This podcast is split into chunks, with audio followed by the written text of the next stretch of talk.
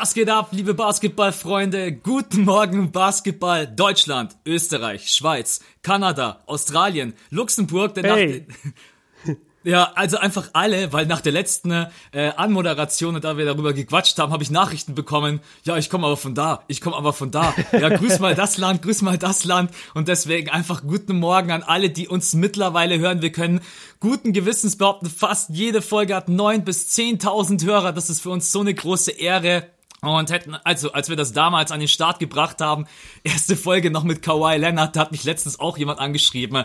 Hey, ich habe mir übrigens die erste Folge von euch nochmal angehört, wie creepy das damals war. Und ja, aber das waren die Anfänge damals von Björn und mir. Und ohne ihn wäre das halt hier auch nicht das fünfte Viertel. Und deswegen bin ich wie immer happy, dass er mit am Start ist. Servus Björn. Servus, guten Morgen. Basketball-Welt sagen wir dann einfach ab sofort. wir haben ja immer Basketball Deutschland, Österreich, Schweiz und alle anderen Länder, aus denen ihr zuhört. Aber von mir aus sagen wir dann ab sofort immer guten Morgen. Basketball-Welt, ja. Let's go, Max. du, weißt, du, weißt, meine Laune ist richtig, richtig gut. Ähm, das hat aber nichts mit, mit dem Content zu tun. Das hat nichts mit dem Skript zu tun, das du vorbereitet hast. Und deswegen will ich das auch gar nicht so krass hier raushängen lassen und raushauen. Und ich weiß, wir haben einen vollgepackten Schedule. Und deswegen hätte ich einfach nur eine Frage an dich. Ich starte ja immer mit diesen drei Fragen, zumindest eine davon. Diesmal ist es aber keine Schätzfrage, sondern ich will einfach was wissen, weil ich es nicht richtig mitbekommen habe. Wo streamst du jetzt? Und was war das? Und für wen ist es? Und was geht da überhaupt ab? Kannst du den Zuschauern mal kurz erklären, wo du jetzt da immer, ich glaube, wöchentlich dann am Streamen bist? Genau, auf jeden Fall. Also mein Plan ist äh, jetzt für den Dezember, dass ich das das erste Mal ausprobiere und dann im Januar eigentlich komplett umsetze, dass ich einmal in der Woche bei mir auf YouTube streame. Ganz normal, da kriegt ihr ja auch eine Benachrichtigung.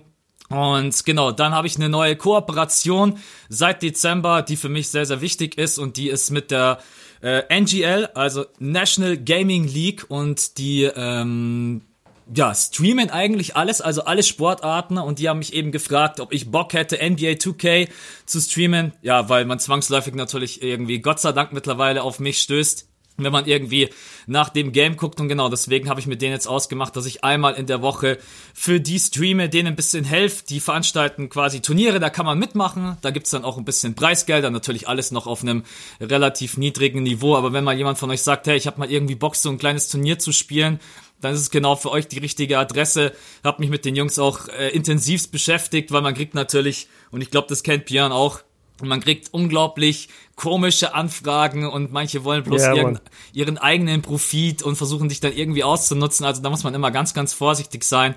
Und genau, deswegen streame ich jetzt einmal in der Woche für die drei Stunden am Abend, entweder am Montag oder am Samstag. Ich habe mir da ein bisschen äh, ja, Spielraum gelassen, weil ihr wisst ja selber mit Spätschicht bei der Zone und generell den Schichten ist es manchmal nicht so leicht und easy. Und auf der anderen Seite, ja, halt auf YouTube. Deswegen versuche ich einmal bei mir und einmal bei denen auf Twitch zu streamen und ja, also bei denen wird wirklich bloß NBA 2K gestreamt und bei mir will ich dann eigentlich mal ähnlich wie du auch mal wieder einen NBA Talk machen. Ähm, yeah. Ja, da kann ich eigentlich den Ball zu dir zurückschieben, weil du streamst momentan, glaube ich, auch zweimal die Woche, oder?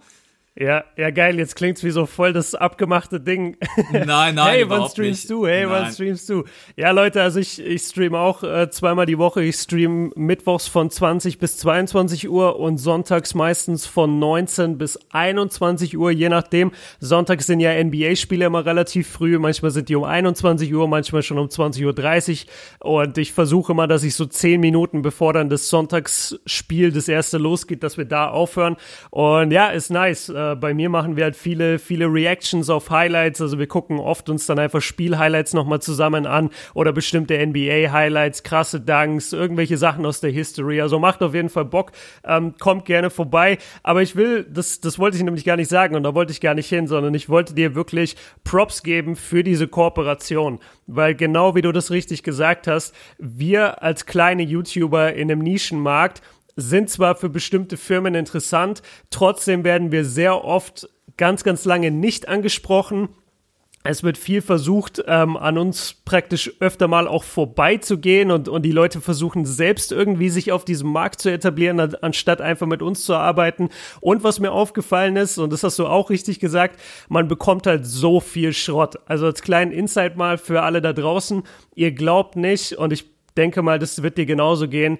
Ihr glaubt nicht, wie viele Mails ich schon bekommen habe für irgendwelche pseudogeilen Apps oder für irgendwelche Casinos oder für irgendwelche Glücksspielkacke, die ich dann promoten soll auf meinen Kanälen. Und dafür gibt's eigentlich auch immer relativ viel Geld, so im Vergleich, was, was jetzt andere Leute anbieten würden. Aber das würde ich halt niemals machen. Also ich habe eine Community, wo ein Großteil wirklich noch minderjährig ist. Und da, da wäre ich doch der letzte Asoziale, wenn ich da jetzt irgendeine Casino-App vorstelle, wo man echtes Geld einsetzen muss. Und ähm, deswegen freut mich das so krass und deswegen wollte ich das hier nochmal betont haben, dass du jetzt eine Corporation hast mit der NGL. Das ist was Vernünftiges, das ist was, wo du dahinter stehen kannst und das, das freut mich einfach sehr. Und deswegen wollte ich alle darauf aufmerksam machen. Ähm, supportet den Max da, schaut dazu, kommentiert in dem Stream, seid immer am Start, gebt denen Feedback, weil das hilft letztendlich uns allen in the long run, weil wir dann alle eher in diese Richtung kommen als dass wir nur angeschrieben werden von diesen Typen, mit denen wir niemals zusammenarbeiten würden, allein schon aus äh, ethischen Gründen so oder moralischen Gründen. Die Typen aus der dunklen Kammer. ja, so wirken diese E-Mails, als hätte dir das irgendein so Typ geschrieben, der, der sich gerade eine App überlegt hat, wie er am besten Leute abziehen kann und das schicke ich jetzt an alle Influencer. Ja, aber mittlerweile, du merkst ja total, wenn das so eine vorgeskriptete E-Mail ist. Ähm, ja. Aber nein, das ist alles in Ordnung. Ich darf da auch machen, was ich möchte, was total schön ist. Weil das bedeutet, ich kann auch mit meiner Community einfach Park zocken oder Mighty. Ich werde in überhaupt kein Korsett gezwungen und das war, ja, das war eigentlich mit der ausschlaggebende Grund, warum ich es überhaupt mache. Und weil du gerade eben gesagt hast, das klingt so wie abgesprochen. Ich wurde gestern im Stream, gestern habe ich bei mir auf dem Hauptkanal gestreamt, auch gefragt, äh, ob wir jemals gedacht hätten, dass unsere Chemistry so krass ist und dass wir uns so blind ah. verstehen. Und ich wurde sogar gefragt, äh, wie wir überhaupt das erste Mal in Kontakt gekommen sind. Da musste ich selber noch mal ganz kurz überlegen. Ja? Das erste Mal habe ich dir, glaube ich, geschrieben wegen äh, 24 Seconds wegen dem Format damals, also dass du in 24 genau. Sekunden immer verschiedene Fragen beantworten musst. Genau, das war der erste, der erste Kontakt. Und jetzt ein, zwei Jahre später Podcast, das fünfte Viertel mit ein paar Zuhörern. paar Zuhörer, ja. Aber dazu auch Fun Fact. Ich weiß nicht, ob du das noch weißt, aber ich weiß es auf jeden Fall noch, weil mir das so krass unangenehm war. Es gibt immer mal wieder Zeiten, ähm, die wirst du auch haben, gerade wenn irgendwas krasses in der NBA passiert, so irgendein Spieler wird getradet oder irgendjemand macht 60 Punkte oder so, dann bekommst du das halt in deinen DMs irgendwie 200 Mal gefühlt geschickt. Immer das gleiche Bild. Und ich hatte dann, jetzt mittlerweile mache ich es nicht mehr, zurzeit bin ich voll on top of my DMs und beantworte wirklich alles, was mir geschickt wird. Aber ich habe immer mal wieder Phasen, wo ich einfach mal die DMs eine Woche oder so nicht angucke, weil ich mir einfach denke, ey, Leute, das, das geht ihr schickt mir immer. alle das gleiche Bild. Ja. So, was soll ich denn machen? Machen. Ich kann ja nicht auf jeden jetzt antworten. Und dann weiß ich noch, dass ich ein Bild gepostet hatte und du hattest unter dem Bild dann, also in einem öffentlichen Post, hast du dann kommentiert und meintest so, ey Björn, check mal deine DMs, ich würde gern was mit dir machen. Und dann habe ich mich voll geschämt, dass ich vom großen Max, weil du hattest damals weit mehr Abonnenten als ich und, und warst irgendwie auch schon länger auf YouTube. Und dann habe ich mich so geschämt, dass ich deine Mail da verpasst habe. Ähm, und dann weiß ich aber auch noch, du hast mich gefragt und ich habe dir am nächsten Tag alles geschickt. Ja. Und das hat dich, glaube ich, ziemlich beeindruckt, weil du noch andere Leute angefragt hattest und von denen kam einfach ewig nichts zurück, obwohl die gesagt haben, sie machen's.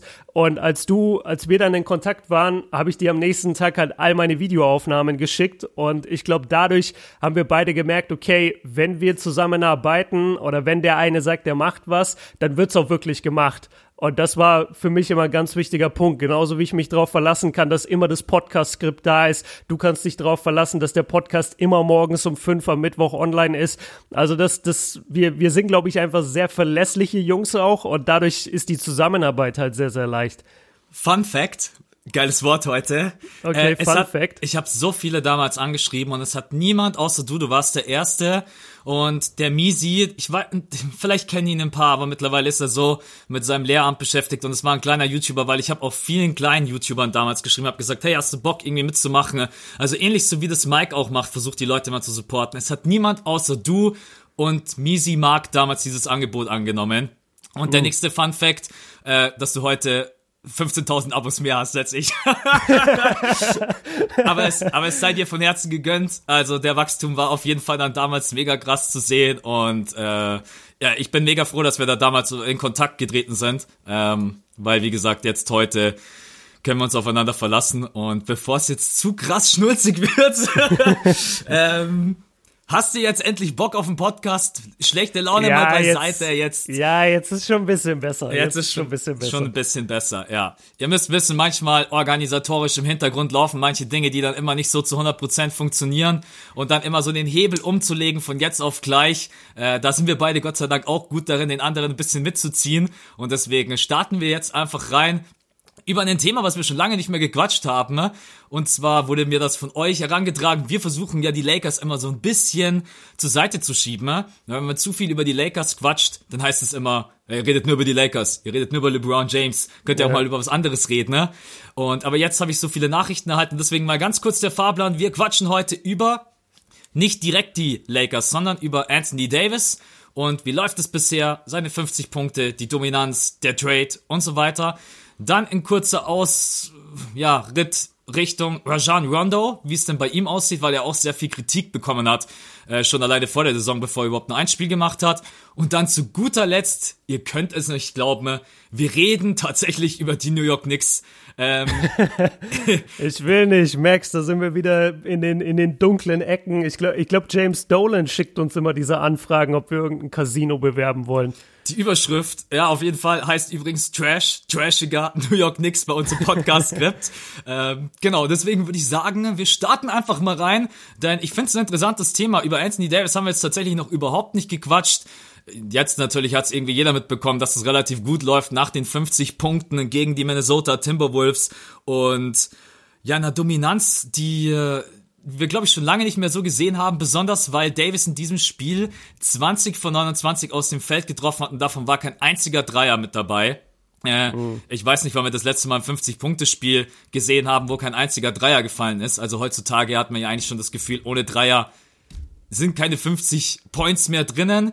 Äh, er schafft es auf jeden Fall, auch nur 10 Freiwürfe, also es war jetzt nicht irgendwie so, dass er da irgendwie 100 Fouls gezogen hat, also eine sehr, sehr dominante Vorstellung gegen die Timberwolves. Und LeBron James wollen wir natürlich auch nicht vergessen, auch 32 Punkte, 6 von 8 from Deep.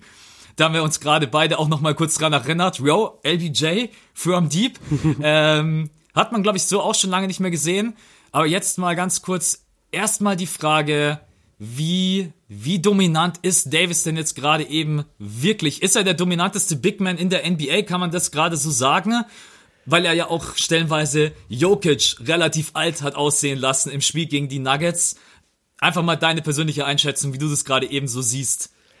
Ja, also damit, damit tue ich mich tatsächlich schwer. Ich, ich kann ihm den besten Big Man-Titel momentan noch nicht geben. Gibt ja auch ein Beat.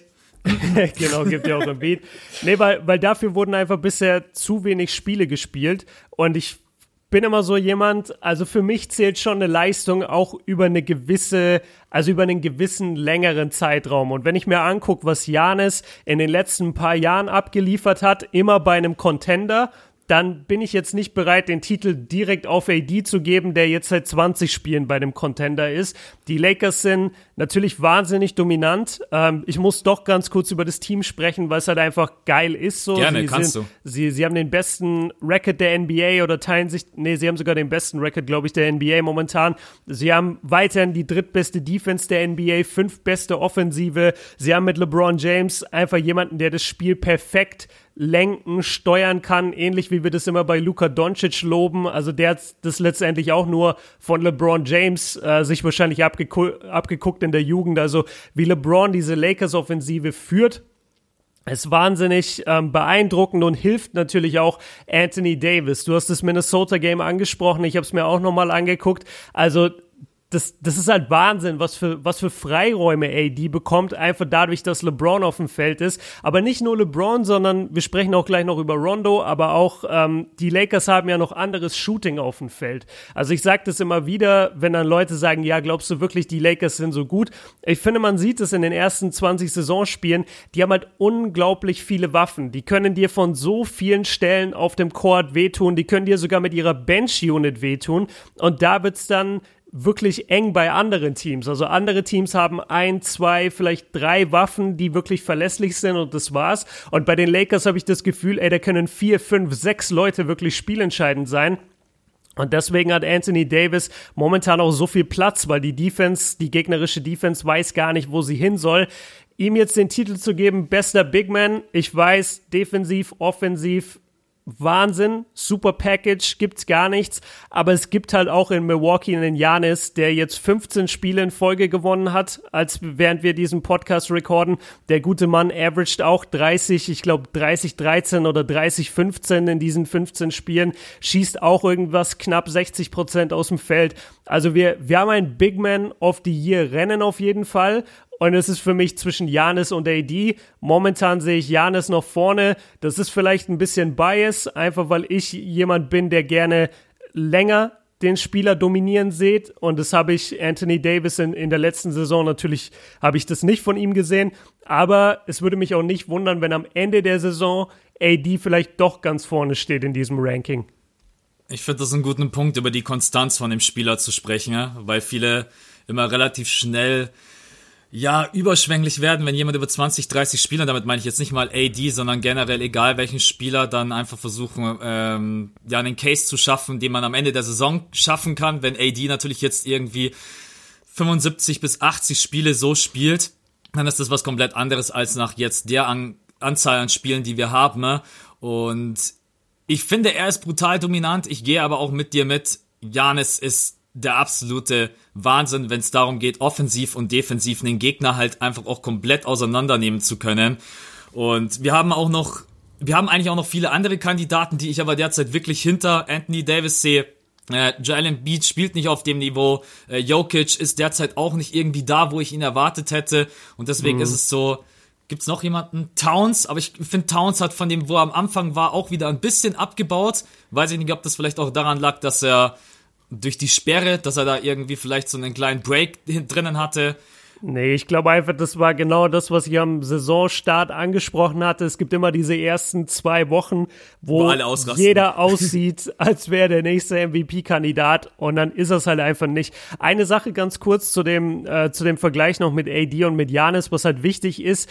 Janis ist halt die erste Option im Angriff bei den Bucks und das weiß auch jeder und die, Def die Defensive Schemes sind ja wirklich auf ihn eingestellt. Bei den Lakers ist erstmal der Fall, die gegnerischen Defenses haben dieses Team noch nie gesehen in den meisten Fällen. Also die müssen erstmal überlegen, okay, wie spielen wir die jetzt heute? Und dann ist Anthony Davis halt auch nur die zweite Option, denn die erste Option ist LeBron James. Egal, ob der den Ball jetzt letztendlich verteilt oder den Ball selber scored, LeBron ist die erste Option. Und das ist der Unterschied zu Janis, der bei den Bucks halt die erste Option ist. AD ist bei den Lakers nur Option Nummer zwei. Und das tut ihm so unglaublich gut, nicht die erste Scoring Option zu sein.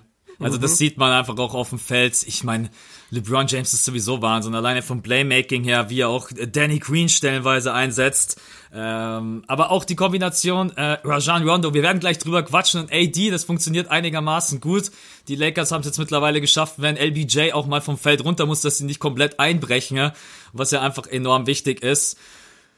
Es ist beeindruckend, was Anthony Davis spielt. Ich habe uns auch die Shot-Chart einmal rausgesucht, die ja eindrucksvoll zeigt, unterm Korb kannst du eigentlich heimgehen gegen den Typen. Ne? Also yeah. 150 seiner, beziehungsweise 221 Field Goal Attempts hatte er direkt unterm Korb in der Restricted Area und davon hat 150 reingebrettert, 67,9 Prozent. Das ist absoluter, absoluter Wahnsinn. So eine kleine Negative, die ich sehe, aber das ist generell auch im Spiel der Lakers. Spacing, also das ist bei klar, du kannst Anthony Davis schon von draußen mal einen Dreier nehmen lassen, aber es ist nicht so die Gefahr, dass du jetzt sagst, ich muss unbedingt zwangsläufig rausrotieren.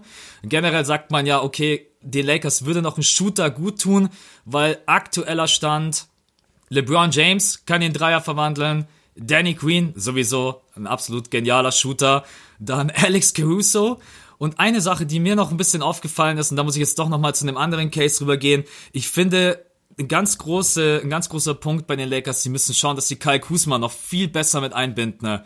Weil mhm. das ist eine, eigentlich ein wertvoller Spieler, der gerade eben äh, wenig Beachtung findet, in der Offense irgendwie nicht so drinnen ist. Ich habe nicht das Gefühl, dass Kai Kusma Teil des Ganzen ist. Und das muss man irgendwie schaffen, weil Kusma ist eigentlich ein Typ für 15 bis 25 Punkte offensiv.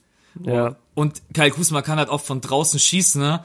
Und aktueller Stand muss man einfach sagen, die Wahrscheinlichkeit, dass sie jetzt Igudala geschenkt bekommen, so wie sie das hoffen, das wird, das wird, glaube ich, nicht passieren. Also ich glaube, die Grizzlies sind nicht bereit, Iggy da einfach irgendwie herzuschenken. Äh, also LeBron James hat ja selber ein Bild gepostet vor ein paar Tagen, wo er sehr, sehr ernst auf der Bank sitzt.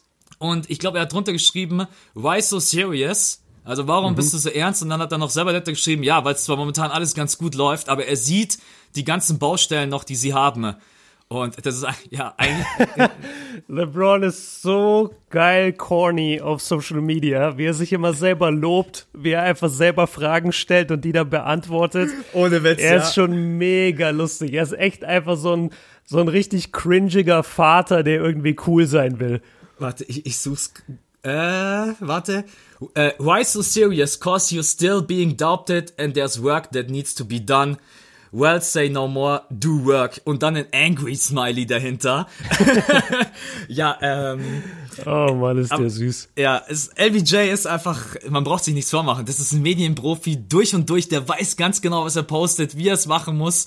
Ähm, aber letztendlich hat er recht, die Lakers können noch viel, viel besser sein. Das sind schlechte Neuigkeiten für den Rest der Liga, dass das noch nicht optimal läuft. Aber jetzt, glaube ich, kann man mal zufrieden sein, weil, dass die so in die Saison reinstarten, ne? Das hat keiner gesehen, glaube ich. Nee, nee, bitte dich. Also, weil ich gesagt habe, die Lakers sind äh, zu dem Zeitpunkt auf dem ersten Platz. Das, ähm, das macht einfach. Ja, und ja. haben die Warriors Pace. Das ist ja auch das Geile. Sie sind ja auf dem Pace für irgendwas knapp 70 Siege, oder? Ja. Also Bei 21 und 3. Die geben, die Leute versuchen natürlich auch immer irgendwie Argumente gegen sie zu finden und Verstehe ich auch total, man muss immer dann abwarten. Ne? Jetzt war das Argument dann, ja, die ersten Spiele, der Schedule war leicht. Dann hat man gesagt, jetzt warten wir mal den Roadtrip ab. Da haben sie jetzt gerade eben mal alle abgefrühstückt, jetzt haben sie die alle gewonnen. Ähm, jetzt kommt wahrscheinlich der nächste Case. Man muss erstmal warten, ob Anthony Davis fit bleibt. Dann kommt der nächste mhm. Case, ob LeBron James Bock hat, die ganze Saison über so zu spielen. Ich glaube, dass die Lakers einfach auch eine gute Chemistry haben. Also wenn man die auch so auf dem Feld sieht, wenn ich das mit den Teams der letzten Jahre vergleiche mit LeBron James, dann sieht das gefühlt besser aus. Aber das ist jetzt nur Interpretation in Körpersprache. Ähm, ich denke, dass die Lakers auf jeden Fall gute Chancen haben. Ja, dass sie tatsächlich auf der Eins landen. Ne? Und das wäre für sie Heimvorteil. Du kriegst erstmal einen relativ leichten Gegner. Aber jetzt mal abwarten. Die Saison ist noch lang. Kommen wir zu dem Punkt, bevor wir uns komplett verquatschen. Ne? Und zwar gibt's ja jetzt immer wieder Leute, die sagen, ey, die Lakers haben zu viel für Anthony Davis abgegeben kann man da jetzt eigentlich einen Haken dahinter machen? Weil das war natürlich damals total berechtigtes Zitat oder beziehungsweise eine Aussage, weil die Pelicans haben, wie wir wissen, Lonzo Ball bekommen, Brandon Ingram, Josh Hart, den äh, Number 4 Pick aus dem Jahr 2019, Erstrundenpick 2021, Tauschrecht, Erstrundenpick 2023, Erstrundenpick 2024 und noch ein bisschen Kohle obendrauf. Wow. Und das und da sei übrigens auch noch mal ähm, erwähnt, dass Anthony Davis ja auf seinen Signing-Bonus verzichtet hat, weil ansonsten hätten wir einige Spieler hier gar nicht in dem Kader, wie sie jetzt gerade eben da sind. Ähm, also da auch nochmal Respekt, dass er da auf die Kohle verzichtet hat, was den Lakers dann auch ja nochmal Möglichkeiten geboten hat. Und wir wollen nicht vergessen, die haben ja auch noch Moritz Wagner und Isaac Bonga und Jones und einen Zweitrunden-Pick 2020 an die Wizards abgegeben. Ja? Mhm. Und jetzt stelle ich dir die mega geile Frage zu dem Zeitpunkt. Kann man da schon einen Haken dahinter machen, dass man zu viel abgegeben hat für Anthony Davis oder muss man tatsächlich warten? Bleibt er komplett fit? Behält er diese Dominanz? Kann er die Lakers wirklich zum Titel führen? Also was ist jetzt die Frage, ob sie zu viel abgegeben haben oder zu wenig? Also war, ob ein zu viel. Zu wenig. nee. Also noch, noch mehr ging ja gar nicht. Da hätten sie noch Kai Kusma mit draufpacken müssen, ne?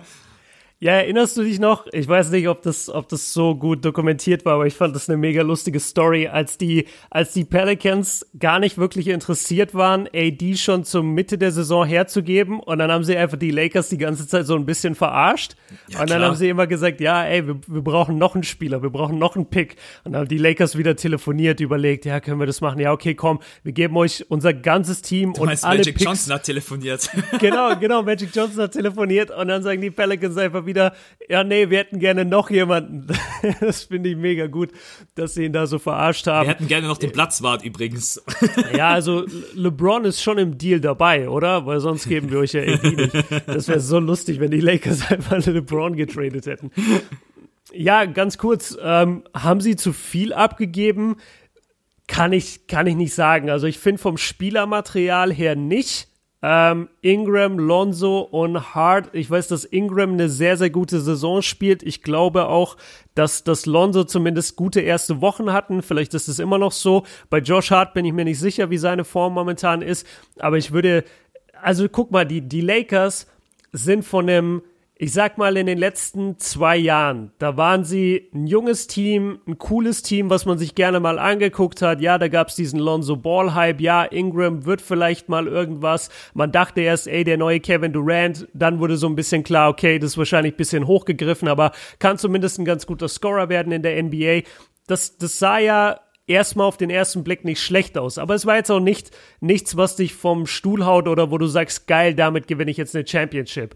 Und jetzt haben sie durch den einen Deal den Spieler sich geholt, der dafür sorgen wird, dass sie in den nächsten drei Jahren mindestens Contender sind in der Western Conference. Und deswegen finde ich nicht, dass die zu viel abgegeben haben oder zu wenig. Also du, du hast halt Anthony Davis gebraucht. Du brauchtest ihn unbedingt in diesem Jahr, weil LeBron jetzt noch mal ein Jahr verschwenden zu lassen, wäre einfach, ja, wäre unverantwortlich gewesen in dem Alter, in dem er ist. Und deswegen finde ich nicht, dass da zu viel abgegeben wurde, weil ich einfach nicht glaube, dass du, dass du ihn sonst bekommen hättest. Die Pelicans hätten auch einfach sagen können, ey, wir zerstören jetzt den, den, den Stock, also den, den, den Spielerwert von, von AD komplett zumindest was die Fansache angeht, ähm, und lassen den noch mal eine ganze Saison bei uns spielen, weil der füllt uns zumindest halbwegs die, halbwegs die Halle. Und wenn wir ihn nur 20 Minuten spielen lassen, ja, dann spielt er halt nur 20 Minuten, aber Hauptsache wir sehen ihn auf dem Feld.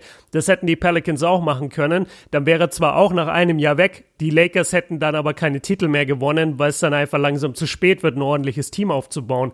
Ich finde, jetzt war genau der richtige Zeitpunkt und sie haben alles gegeben, dass sie ihn bekommen deswegen finde ich jetzt nicht, dass da zu wenig oder zu viel hergegeben wurde.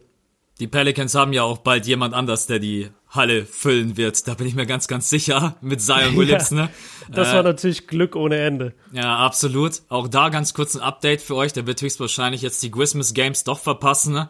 Und das bedeutet, ah. ja, ist einfach ist einfach völlig klar. Das, ich habe letztens in, äh. in Stepback habe ich schon gesagt, ihr könnt einfach auf die Injury Reports, die ihr so lest, immer zwei, drei Wochen oben drauf packen. Die NBA und die Franchise, die lügen sich immer alle selber in die Tasche. Sechs bis acht Wochen sind einfach safe zehn Wochen und drei Monate sind einfach safe vier Monate und das ist, ähm, ja, wir müssen uns da leider noch ein bisschen gedulden für die Pelicans, aber trotz allem eine Saison, in der sie sich auch einfach ausprobieren können. Und wenn Zion Williamson dann zurückkommt, dann kann man, glaube ich, auch ja, schon noch das ein oder andere Spiel gewinnen, aber das wird einfach eine Saison mit einem sehr, sehr jungen Kern, wo man einfach ausprobieren muss. Lonzo Ball ist noch nicht so zu 100% da, wo er sein kann. Brandon Ingram mit einem brutalen Fortschritt und auch die anderen Jungs drumherum.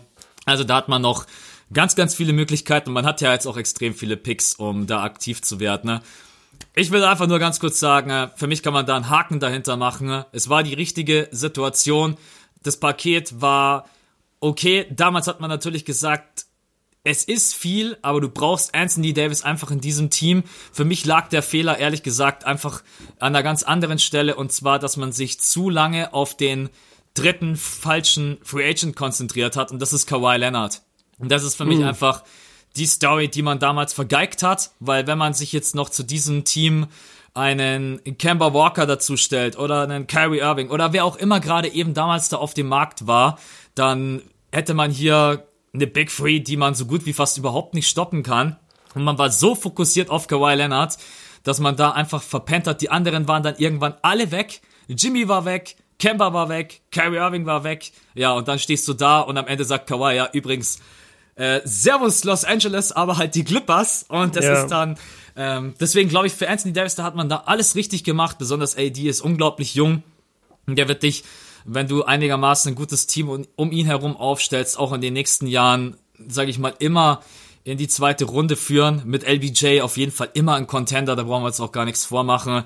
Äh, Finde ich auch gut, dass du gesagt hast, die nächsten drei Jahre, weil genau so sehe ich das auch. Ich glaube, dann ist irgendwann auch mal bei LBJ der Ofen aus, dass man sagt, okay, äh, dann brauchst du noch irgendwie einen Supporter neben LeBron James und Anthony Davis.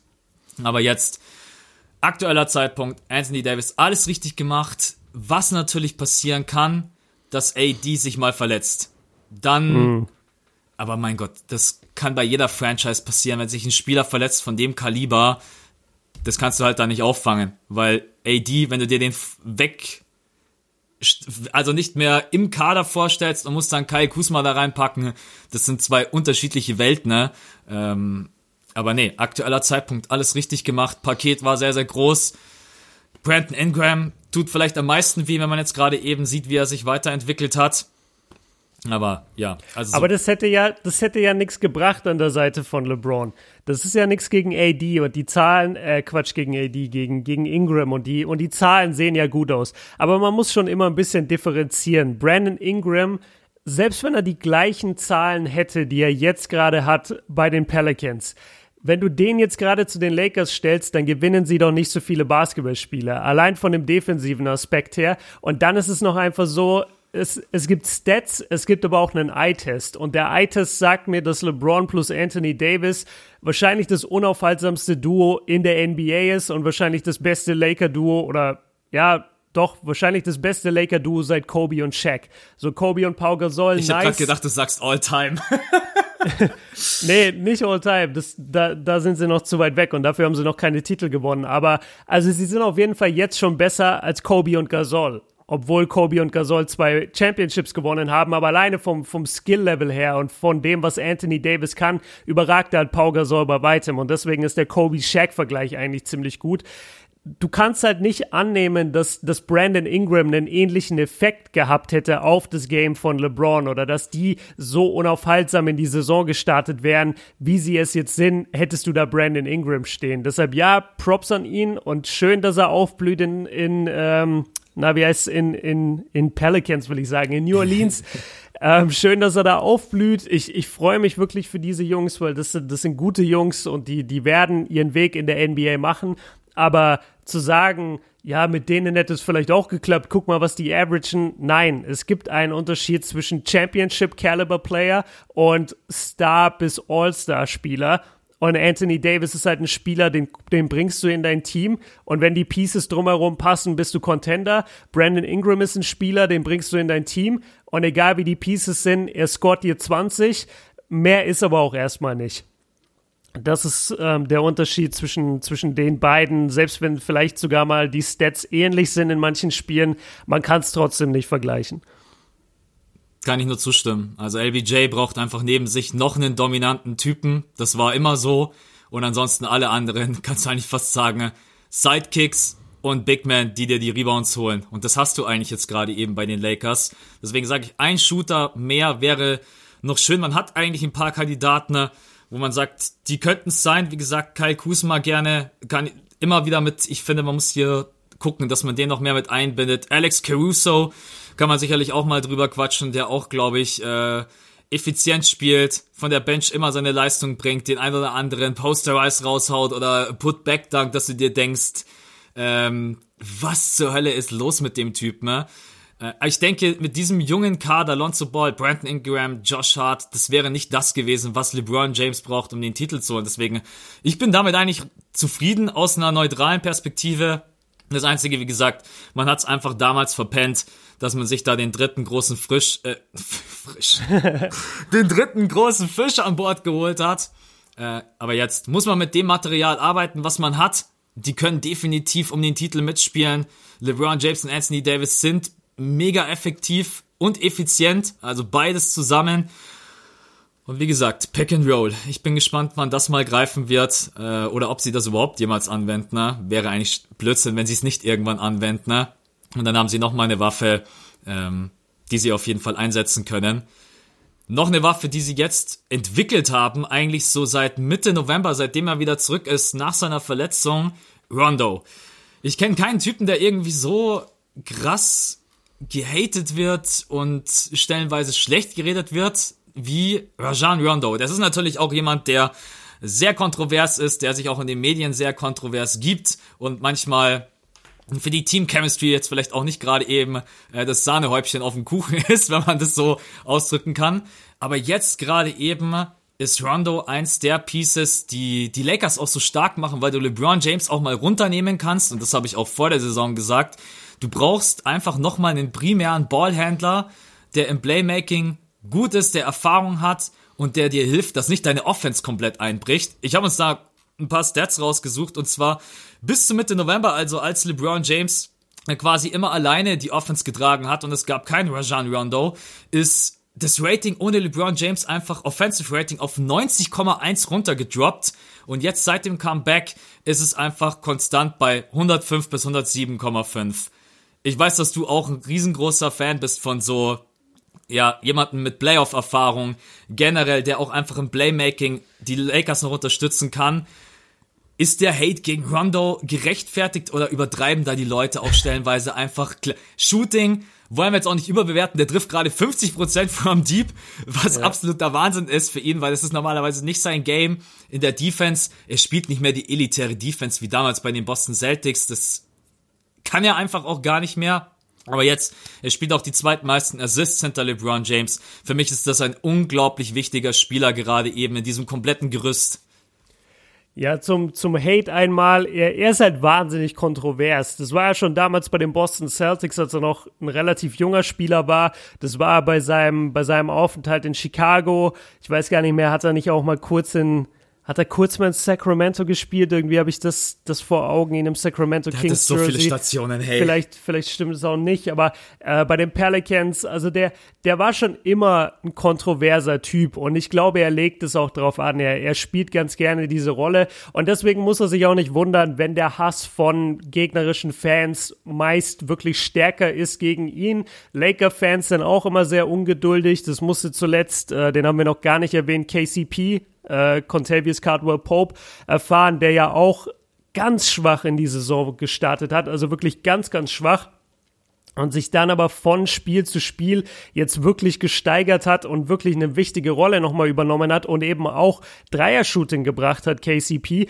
Und das, das gleiche gilt für Rondo. Also die, die Laker-Fans und überhaupt die Basketball-Fans sind halt sehr ungeduldig. Ich bin voll auf deiner Seite. Also ein geiler Ballhändler, jemand vor allem, der den Ball auch verteilen kann. Also nicht nur ein Ballhändler la Kyrie Irving, sondern auch ein Ballverteiler la LeBron James.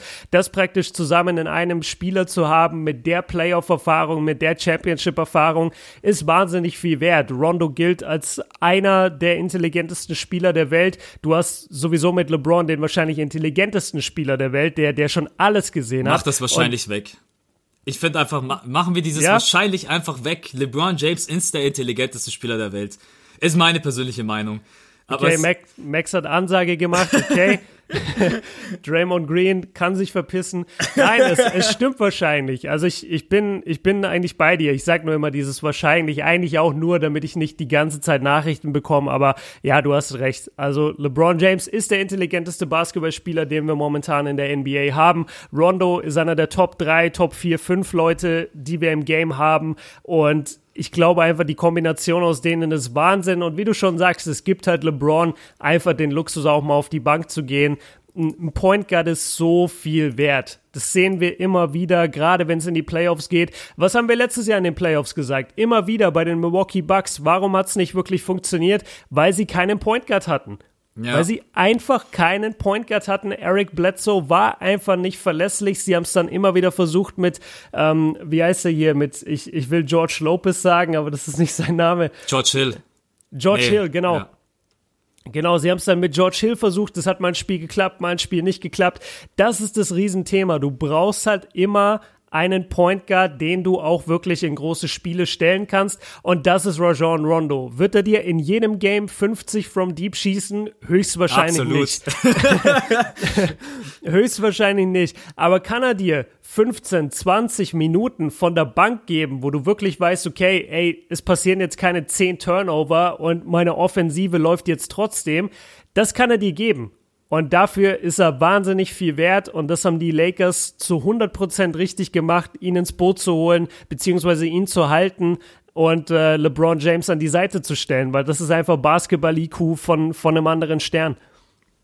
Absolut. Wir wollen einmal ganz kurz auch die Stats von ihm äh, vorlesen, damit ihr auch, ihr habt ja nicht immer das Skript so vor Augen, wie wir das haben. 8,5 Punkte derzeit, 3,5 Rebounds und 5,8 Assists. Und jetzt habe ich auch so ein kleines Spiel für euch da draußen, aber ohne dass ihr nachguckt und auch für den Björn, weil du gerade eben überlegt hast, ob er bei den Kings war. Ja, war er tatsächlich.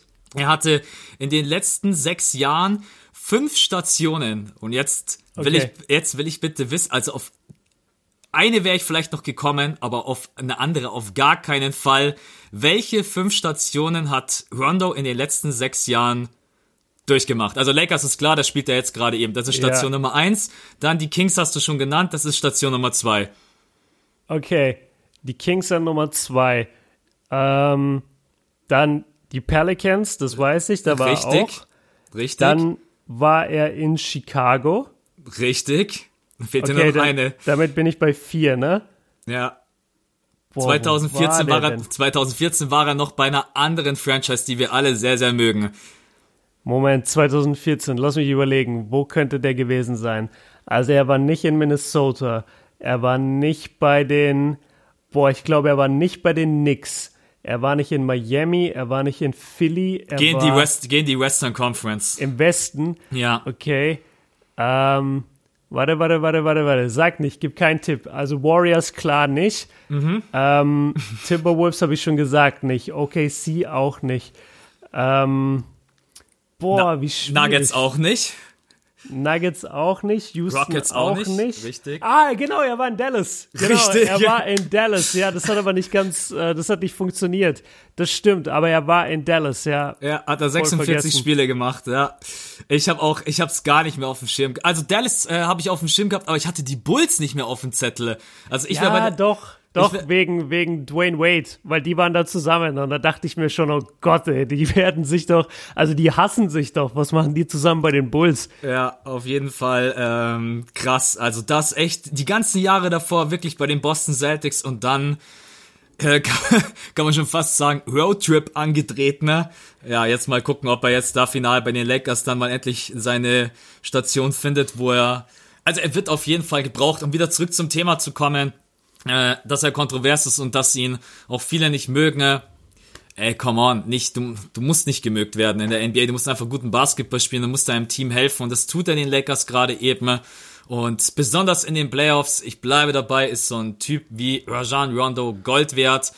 Besonders die Anzahl der Turnover, die er momentan spielt, ist unglaublich niedrig und dementsprechend führt er die Second Unit an. Du kannst Anthony Davis trotzdem auf dem Feld lassen. Er entlastet LeBron James, der momentan auch extrem wenig Minuten spielt. Also er hat jetzt auch wieder gegen die Timberwolves plus 28 Minuten gespielt. Das hilft dir natürlich, einen LBJ einfach die Saison über nicht so auszubrennen. Und ja, okay, AD 39 Minuten, der spielt momentan fast immer 35 bis 40 Minuten. Ne? Ja, aber der ist auch jung, der soll das ruhig machen. Der ist jung und frisch und agil. Ähm, ich habe tatsächlich eine Frage vorhin vergessen zu AD, die sehe ich gerade eben, weil ich jetzt gerade ja. nochmal durchs Skript bin. Defensive Player of the Year, wie sieht's aus? Ähm, narrativ stimmt. Also ich finde, ich finde Defensive Player of the Year ist auch so ein Award und, und auch die All Defensive Teams, die werden manchmal auch sehr ich will nicht sagen willkürlich, aber sehr einfach danach vergeben, okay, was sagt die Mehrheit? Und zurzeit sagt die Mehrheit einfach Anthony Davis. Klar, also bevor mich jetzt jeder bombardiert, natürlich gehören da auch Stats dazu, das ist mir schon bewusst. Aber wenn du halt zwei, drei Spieler hast, nehmen wir jetzt zum Beispiel mal die, die drei Big Man-Kandidaten, die, die da halt wären, Janis, ähm, Rudy Gobert und Anthony Davis also ich bin mir ziemlich sicher, selbst, selbst wir, die sich viel mit der NBA beschäftigen, wenn du mir jetzt gerade sagen würdest, ey, Rudy Gobert spielt von denen in dieser Saison die beste Defense, würde ich sagen. Auf keinen ja, Fall. Ja, okay. Also, weiß ich nicht. Also ich, ich habe ich hab den nicht gesehen. Ich habe auch noch nichts gehört dieses Jahr von ihm.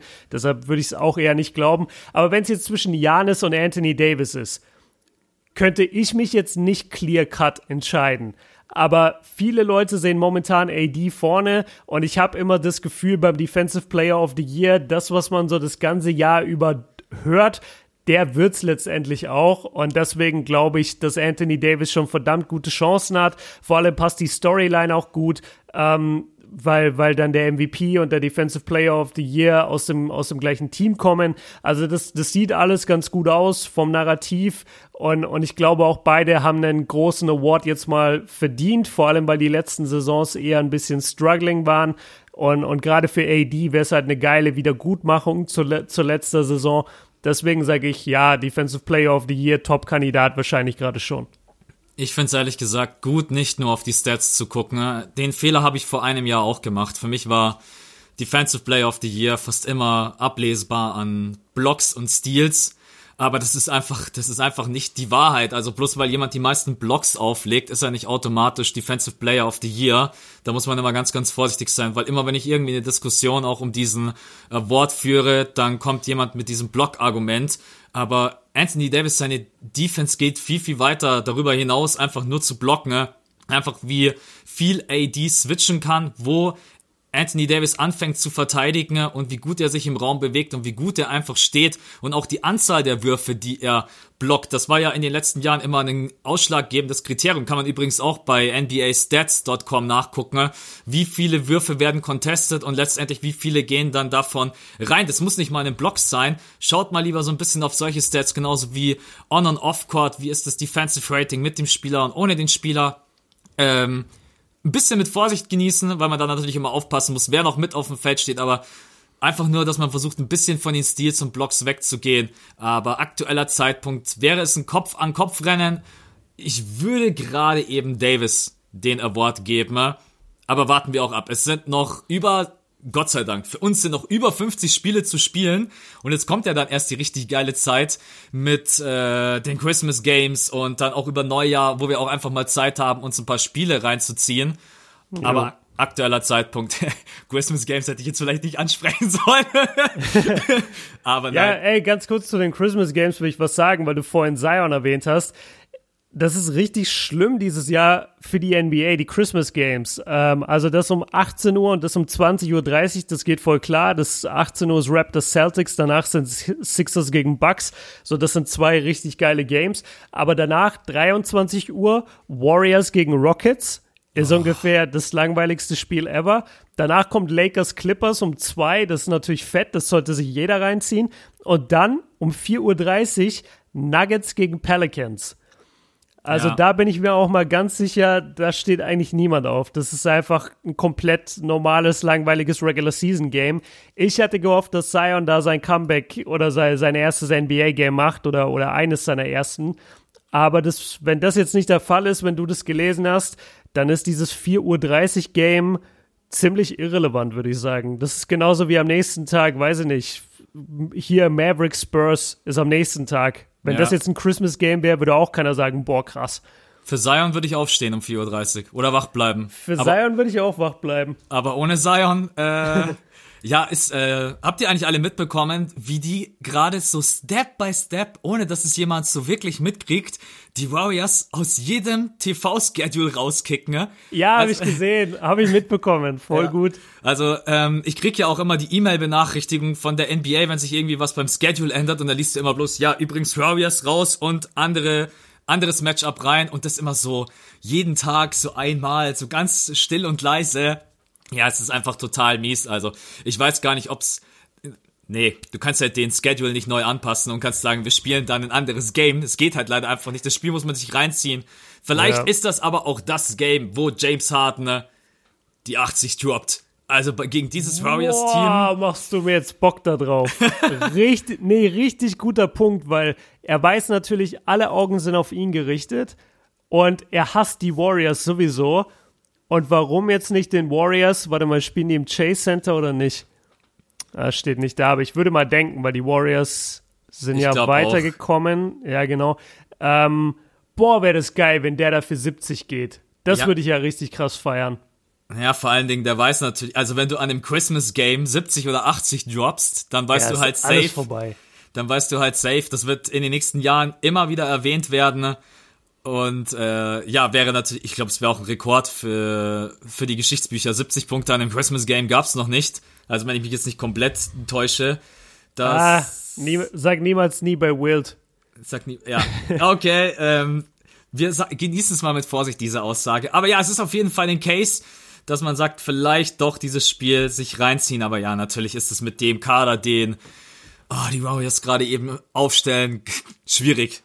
Aber vielleicht habt ihr bis dahin auch schon den Magen voll und sagt euch, egal, ich will bloß auf dem Sofa gammeln und mir einfach ein Spiel reinziehen. Vielleicht ist das auch ein Case. Äh, aber auf jeden Fall, ja, James Harden für 70 könnte ich mir durchaus vorstellen bei so einem Spiel, weil Golden State kann James Harden gerade auf jeden Fall überhaupt nicht verteidigen. Ne? Also das, naja.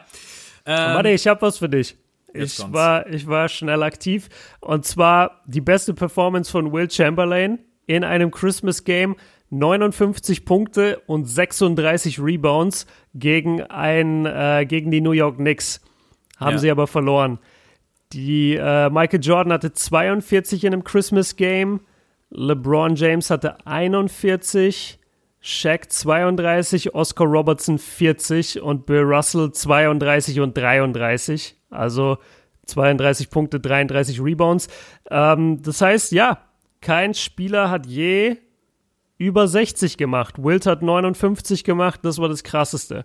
Also James, wenn du das hörst, dann geh für die 70. Also ich sag, er macht safe an dem Abend 60. Aber lassen wir uns einfach überraschen. Also Ich 59 sag 55, ich sag 50 plus. So, und du sagst 60 plus, sollen wir Nee, eine Wette ich- draus machen? ich sag 63. Ich sag Punkt 63 Punkte.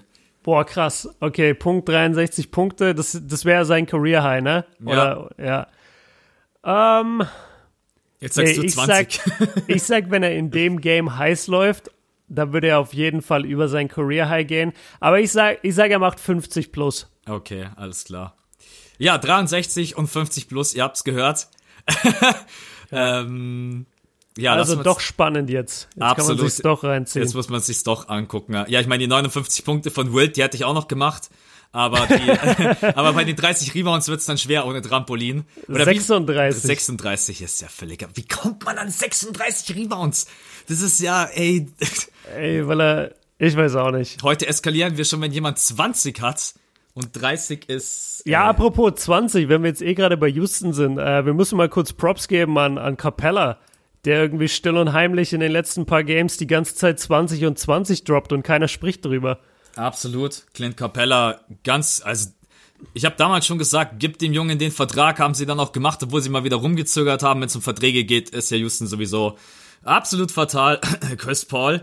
Aber nee, also Clint Capella können wir gerne auch mal äh, drüber. Ja, warum eigentlich nicht? Haben wir schon mal über die Houston Rockets gequatscht in der Saison? Und ich meine wirklich über Houston und nicht über James Harden. Dann kann man auch mal über Clint Capella. Aber warte, ich muss was sagen über Russell Westbrook. Hast du das gesehen? Hast du das Spiel gesehen gegen die Kings letzte Nacht? Ja, klar habe ich das gesehen. Hast du gesehen? Ja, ich hab's gesehen, ja, das Finish. Also wenn du darauf hinaus willst, ich habe alles gesehen. Ey, Westbrook tut doch alles mittlerweile dafür, dass er ein Meme wird, oder? Der Typ macht einen Layup mit einer Sekunde auf der Uhr. Krasses Ding, wirklich hartes Finish, alles gut. Und was macht er? Er rennt durch die Halle und jeder, der ihn anguckt, bekommt ein Game Over, Game Over ins Gesicht gebrüllt, um zu verdeutlichen, dass er gerade das Spiel entschieden hat. Und dann, was passiert natürlich? Eine Sekunde ist noch auf In der die Uhr. Fresse. Die Kings haben den Ball, Bielica drückt den Dreier ab zum Game, geht rein und Westbrook steht da einfach nur so, ja, fuck my life. Also was, was ist denn mit dem? Warum hat der denn so eine Klatsche irgendwie? Ich, ich kann das gar nicht nachvollziehen, wie man, der, der ich habe richtig das Gefühl, der, der ist so ein Stückchen verrückt geworden. Also nicht nur wegen dem Game, sondern auch wegen seiner ganzen Art und Weise, auch letztes Jahr mit dem, mit dem Next Question immer für den, für den einen Reporter. Ich, ich glaube, der hat richtig so, ich glaube, der hat mittlerweile richtig eine Schraube locker. In Bayern wird man sagen, oder ich glaube, das ist schon schwäbisch, er hat das Schepperle. Ja, der Schepperle, ja. ja, also ich, ich habe es auch überhaupt nicht verstanden, ne? so ein Spiel dann noch herzugeben. Also wird, wird wird ja als Head Coach die Hutschnur platzen. Ich würde ich würd in der Kabine, ich würde komplett rumragen. Ich würde einfach jeden zerlegen, ne? dass man alleine das als Team nicht gescheit verteidigt, sich schon zu feiern. Eine Sekunde auf der Uhr ist im Basketball da ist alles möglich. Du kannst den Ball noch locker reinspielen, du kannst ihn locker noch abdrücken, auch ein Alley Oop ist möglich. Verteidige die Situation gescheit und renn nicht durch die Halle und feier dich selber. Ich, äh, ich habe keine Ahnung. Also Brody ist ah, schwierig, schwieriger Charakter, schwieriger Spieler. Ja, aber äh, er hat ganz viele Triple Doubles. Deswegen ist er voll gut. Ja. Ähm, auch da habe ich tatsächlich viele Fragen bekommen für den Podcast, äh, was wir denn von dem Trade halten. Chris Paul und Westbrook. Das, äh, ich glaube, nächster Podcast, ich schreib's mir mal auf, Houston, dass wir da vielleicht mal drüber quatschen. Jetzt habe ich gerade irgendwie voll. Wie kommen wir eigentlich gerade zu Houston? Ey, ich, wir waren komplett irgendwo anders. Frage. Und dann kommen wir von den Christmas Games zu den Rockets. Ich habe noch vor dem Podcast zu Björn gesagt, yo, lass versuchen, keine Ausreißer. Und plötzlich sind wir äh, bei Clint Capella und bei Westbrook und den Houston Rockets. Naja. Ähm, haken wir dieses Thema ab, haken wir die Lakers ab. Ich glaube, Besser reinstarten in die Saison konnte man überhaupt nicht. Besonders ist es auch wichtig, weil LeBron James dann natürlich Bock hat, wenn er merkt, es läuft. Äh, die Offense funktioniert, die Defense. Ganz großes Lob. Am Anfang hat man die Spiele über die Defense gewonnen, nicht über die Offense. Das ist jetzt erst dazugekommen in den letzten 10, 12 Spielen. Und ich hätte nicht gedacht, dass die Lakers so gut verteidigen. Und das nochmal als kleiner Abschluss zu diesem Thema. Kommen wir. Ach Gott, können wir im Podcast eigentlich nicht jetzt schon ja, wir sind fast bei einer Stunde. Lass einfach jetzt schon cutten. Ja, ja, absolut. Nee, wir müssen noch, wir müssen noch über ein Thema sprechen, was äh, da draußen trotz allem alle irgendwie beschäftigt, aber mit so viel Negativität. Also es gibt ja momentan wirklich überhaupt nichts Positives zu berichten. Ne? Also alles Positive, was wir gerade eben hatten, haben wir jetzt für die Lakers ausgegeben. Ne? Weil jetzt kommen wir zu den New York Knicks, die Buh. Eine, Buh, pfui, die mit die eine absolut schlechte Saison spielen, schlechter als man das erwarten konnte mit dem Material, was man auch hat. Wir haben einfach mal zum Start ein paar Eckdaten für euch rausgesucht, damit es so richtig schön wird und die Stimmung bei allen jetzt so richtig nach oben schnellt. Und zwar die wenigsten Punkte pro Spiel der gesamten Liga. 100,6. Die wenigsten Assists mit 20 die schlechteste Freiwurfquote der Liga mit 67,5. Ganz ruhig, wir sind noch nicht, wir sind noch nicht fertig. Das schlechteste Net-Rating der Liga mit minus 10,5. Sprich, Offense-Rating minus Defense-Rating. Das schlechteste True Shooting der NBA mit 51,5 bedeutet aus dem Feld und Dreier und Freiwürfe zusammengenommen schlechter. In der NBA trifft einfach keiner den Korb. Und ich glaube, jetzt hören wir auf, bevor wir noch alle in tiefes, depressives Loch fallen. Ähm, es war eigentlich absolut abzusehen oder das ist der Erste, der dran glauben muss, der höchstwahrscheinlich am wenigsten dafür kann. Ich will ihn auch nicht 100% in Schutz nehmen, weil man als Head Coach natürlich auch immer eine gewisse Verantwortung für die Leistung als Team hat, nicht die individuelle Leistung. Wobei, ja, auch die individuelle Leistung kann man natürlich fördern und vorantreiben, aber Fisdale ist, glaube ich, jetzt einfach der, der in der Kette als erstes dran glauben musste, wie das einfach so oft ist. Ja, die erste Reaktion ist erstmal Head Coach kicken. Und zum zwölften Mal in 20 Jahren kicken die New York Knicks ihren Head Coach und die ganze NBA steht da und gratuliert aber nicht den Knicks, sondern Fisdale und sagt, yo, sei froh, dass du da raus bist. Endlich äh, diese Gloake, um einmal Jeff Van Gundy zu zitieren, bist dir endlich entkommen, sei froh, dass du da raus bist kann man momentan eigentlich einfach nur froh sein, wenn man mit diesen New York Knicks überhaupt nichts zu tun hat, weder als Spieler noch als Head Coach noch als sonst irgendeine Führungsposition. Ja, 100 Prozent. Das, das trifft den Nagel Danach auf den Kopf. Danach kannst du ja nicht aufhören. Einfach also 100 Prozent. Genau, wenn du gar nichts, wenn du gar nichts zu tun hast mit den New York Knicks, dann bist du momentan der beste New York Knicks Fan, weil oh mein Gott, ist diese Franchise am Ende. Seit Jahren, also jedes Jahr haben wir das Gefühl, okay, tiefer können sie nicht sinken. Und dann haben sie jetzt Fisdale am Start gehabt und man dachte sich, okay, vielleicht kriegt Fisdale das irgendwie hin mit RJ Barrett und bla bla bla. Ey, ganz ehrlich, also personell ist das Ding einfach erstmal eine Katastrophe. Dein Topscorer momentan ist Marcus Morris. Wir haben gerade über Spieler gesprochen, die irgendwie einen Knall haben. Marcus Morris muss sich da auch mit einreihen. Der, der Typ hat so ein Rage-Problem. Also der, der, der tickt manchmal auf dem Court aus, ähm, macht Aktionen, die einfach unsportlich sind, unsauber sind, unnötig sind vor allem auch. Und dahinter, hinter ihm kommt dann gar nicht viel. Also RJ Barrett fand ich bisher eigentlich eine, eine, positive, eine positive Sache für die Knicks. Klar, die Wurfquoten sind alles andere als gut, aber der Typ ist ein Rookie und averaged immerhin 14 Punkte und 5 Rebounds und 3 Assists und 1,4 Steals. Das ist jetzt alles noch nicht überragend, gerade bei schlechten Wurfquoten, aber immerhin, so wenigstens das, das ist doch ein kleiner Lichtblick. Und ähm, ja, Julius Randle, das, oh Mann, also die Knicks sind einfach, die Knicks sind einfach die größten Versager dieses Sommers. Das muss man ja erstmal festhalten. Die haben ja alles wirklich hergegeben, dass sie entweder Kyrie oder Kevin Durant oder Zion bekommen. Und Jetzt die haben, haben halt, die haben halt eiskalt niemanden bekommen. Das ja. ist, das, also die, ich glaube, die haben irgendwann, ich glaube auch Dolan hat irgendwann einfach den Medien geglaubt und dachte sich, ja klar kommt Zion nach New York, hä, ist doch voll logisch, Zion kommt nach New York. Und dann dachte er sich, ja, ist doch mega attraktiv ähm, für Kevin Durant und für Kyrie, die wollen doch nach New York, dann sollen sie doch direkt zu mir, zu den Knicks kommen. Ja, ist aber nicht. Die gehen nach Brooklyn, weil du seit 20 Jahren die, die schlechtest geführteste Franchise in der NBA hast. Also mein Gott, mein Gott, einfach nur, ich, ich weiß gar nicht, was ich dazu sagen soll. Ähm, I don't know. Das, du musst. Das ist ein Trümmerhaufen. So, Fizdale, meiner Meinung nach, trifft ihn wenig Schuld. Ähm, klar, man ist hinter den Kulissen nicht wirklich dabei, aber was willst du denn mit dem Team bitte groß spielen? Und was ich noch sagen will, Fizdale, Fizdale ähm, hat so hohes Ansehen in der NBA von anderen Coaches, also von seinen Kollegen, aber auch von anderen Spielern, die mit ihm zusammengearbeitet haben, unter anderem LeBron James ich kann mir jetzt nicht vorstellen, dass der absichtlich oder bewusst dieses Team schlechter gemacht hat. Auf keinen Fall. Und das Team ist einfach grottenschlecht. Also sorry, Alter, was, was willst du denn aus dem Team machen? Marcus Morris, RJ Barrett und, und Randall, dann Nili Kina, so Alfred Payton läuft da rum. Kevin Knox, Dennis Smith, Wayne Ellington, Alonso Trier, das sind alles so Namen, die wurden mir auch letztes Jahr immer wieder entgegengeworfen am Ende der Saison. Ey, was hältst du von dem? Ey, glaubst du, der kann super werden bei den Knicks, bla bla. Ich sehe im Moment gar nichts. Also ich sehe im Moment gar nichts von diesen Leuten. Der einzige, der mich wirklich überzeugt, ist, ist RJ Barrett. Da, da, für ihn habe ich mir sogar ein, zwei Knicks-Spieler angeguckt, aber also de, deren Offensive kannst du gar keine Offensive nennen. Das ist einfach nur fünf Leute, die, die überlegen, wie können sie scoren. Da, da ist ja überhaupt nichts vorhanden. Also, boah. Dritt, also schlechtestes Offensivrating der NBA, zweit, nee, fünf schlechteste Defense der NBA, zweitlangsamste Pace. Das ist einfach, das ist einfach ugly. Das, das will einfach keiner sehen.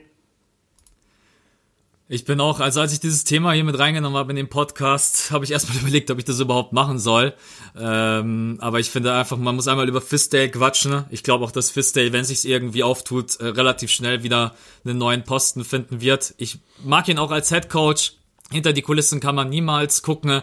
Aber wenn einfach seit so vielen Jahren es überhaupt nicht funktioniert, und damit meine ich nicht mal die, äh, das Spiel auf dem Feld, sondern auch hinter den Kulissen. Wenn es um irgendwelche Trades geht oder um irgendwelche Signings, dann muss man halt auch mal fragen, ob man nicht vielleicht mal bei James Dolan ansetzen muss und bei Mills, ob die beiden, Doch, ja, da muss man ansetzen. Du musst einfach sagen, so hart es klingt, die beiden müssen weg. Sie haben nicht die Kompetenz, um diese Franchise wieder groß zu machen. Was die Franchise gerade eben bräuchte, einen Plan, einen richtigen Plan, eigentlich ähnlich wie Brooklyn. Die haben das richtig gut gemacht. Die haben dann gesagt, okay, wir holen uns Atkinson als Head Coach, wir geben uns einfach die Zeit und versuchen dann peu à peu uns hier was aufzubauen. Und bei den New York Knicks ist immer alles so komplett unstrukturiert, unkontrolliert. Jetzt steht man da, genauso wie, wie kann man sich denn hinstellen und beleidigt sein, weil man in der letzten Saison dann in der Lotterie nicht den Nummer 1 Draftpick bekommt? Was ist denn das für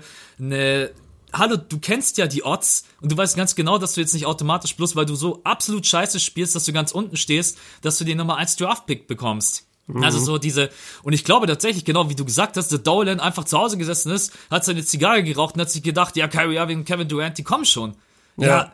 Hallo, das Business ist mittlerweile so hart, es gewinnt tatsächlich, es kann auch eine kleinere Franchise äh, einen Spieler für sich gewinnen, wenn die Gespräche und wenn, es, wenn die Kohle stimmt. Die Knicks waren einfach nicht die einzigen, die in der letzten Free Agency sich das Cap Space freigeschaufelt haben, um zu sagen, hey, pass mal auf, wir wissen, wer hier alles auf den Markt kommt und wir müssen zuschlagen. Das Einzige, was sie ganz gut gemacht haben, sie haben den ganzen Jungs, die sie jetzt gesigned haben, relativ kurze Verträge gegeben, dass sie in der Free Agency 2022 angreifen können. Aber ansonsten war das einfach gar nichts. Man ist total überbesetzt auf manche Positionen. Und alleine, wenn man sich anguckt, dass das Base Salary von den Power Forwards aufgefressen wird, Julius Randle, Marcus Morris, Bobby Portis, Tysh Gibson, ne, alleine zusammen, äh, verschlingen fast 60 Millionen vom Cap Space und sind alles Power Forwards. Das, da, da ist einfach, da ist keine Struktur dahinter, da ist keine Idee dahinter, man hat keine Geduld und man ist einfach eine Franchise, die total in Trümmerhaufen liegt. Und deswegen äh, sag ich, James Dolan muss gehen, ansonsten wird aus dieser Franchise nie wieder eine, die äh, ich, von Contender, ich will gar nicht davon reden, die sind so weit davon entfernt, überhaupt mal in die Playoffs zu kommen. Äh, man muss da wirklich in den nächsten Jahren einfach sachlich strukturiert rangehen, man muss sich gucken, was habe ich für Material, man muss clevere Trades tätigen, besonders so, dass man sich auf den Positionen verstärkt, dass man eine Tiefe schaffen kann und dann Cap Space freischaufeln, dass man sich mal einen guten Spieler holen kann, weil man hatte die Kohle, um Kyrie Irving und Kevin Durant zu sein, man hat niemanden davon bekommen, Kemba hat man nicht bekommen, man hat einfach in der letzten Offseason alles falsch gemacht, was man falsch machen konnte. Außer, wie gesagt, die kurzen Verträge. Das gebe ich ihnen, dass sie sich da zumindest doch einigermaßen die Hintertür offen gelassen haben, aber. Und jetzt kommt der nächste Oberhammer. Also nicht, dass ich. Max ist voll in Rage. Nicht, dass ich da ähm, das nicht cool fände, aber jetzt ist es ja Becky Hammond, oder? Ja. Ham, äh, wird oder gehandelt als möglicher Head Coach der New York Knicks. Für euch eine Frau. An sich finde ich das immer total cool, auch wenn jetzt gerade eben einige Raps auch von äh, Frauen besetzt werden. Ich finde, das hat, macht überhaupt keinen Unterschied. Die haben genauso eine Kompetenz, finde ich, wie Männer. Ich will das auch überhaupt nicht abstreiten. Genauso vom taktischen Denken her. Ein bisschen Problematik könnte natürlich sein, in so einem krass harten Business vielleicht die Autorität, aber dafür kenne ich äh, Becky Hammond zu wenig. Sie will diesen Vertrag aber auch bloß annehmen, wenn sie vier, fünf Jahre bekommt von den New York Knicks, weil wir wissen, wenn wir mal so auf die Laufzeit der Coaches in den letzten Jahren zurückkommen, war jetzt nicht ganz so lang. Und wir haben gedacht, wir quatschen jetzt einfach mal darüber, was würde das bedeuten, wenn jetzt die New York Knicks als erste Franchise einen weiblichen Head Coach sich holen würden. Ne? Ich bin irgendwie, einerseits fände ich's cool, wenn dahinter nicht James Dolan stehen würde und die Franchise der New York Knicks. Ich, ich spiele den Ball jetzt einfach mal rüber zu dir. Ich weiß, du hast schon einigermaßen eine Meinung dazu. Äh, hau einfach mal raus, was du von dieser Thematik hältst. Ja, erstmal nochmal, noch mal, um die Leute abzuholen. Also Max hat es am Anfang schon gesagt, die Knicks haben halt in den letzten 20 Jahren, haben sie jetzt zwölfmal ihren Coach gefeuert.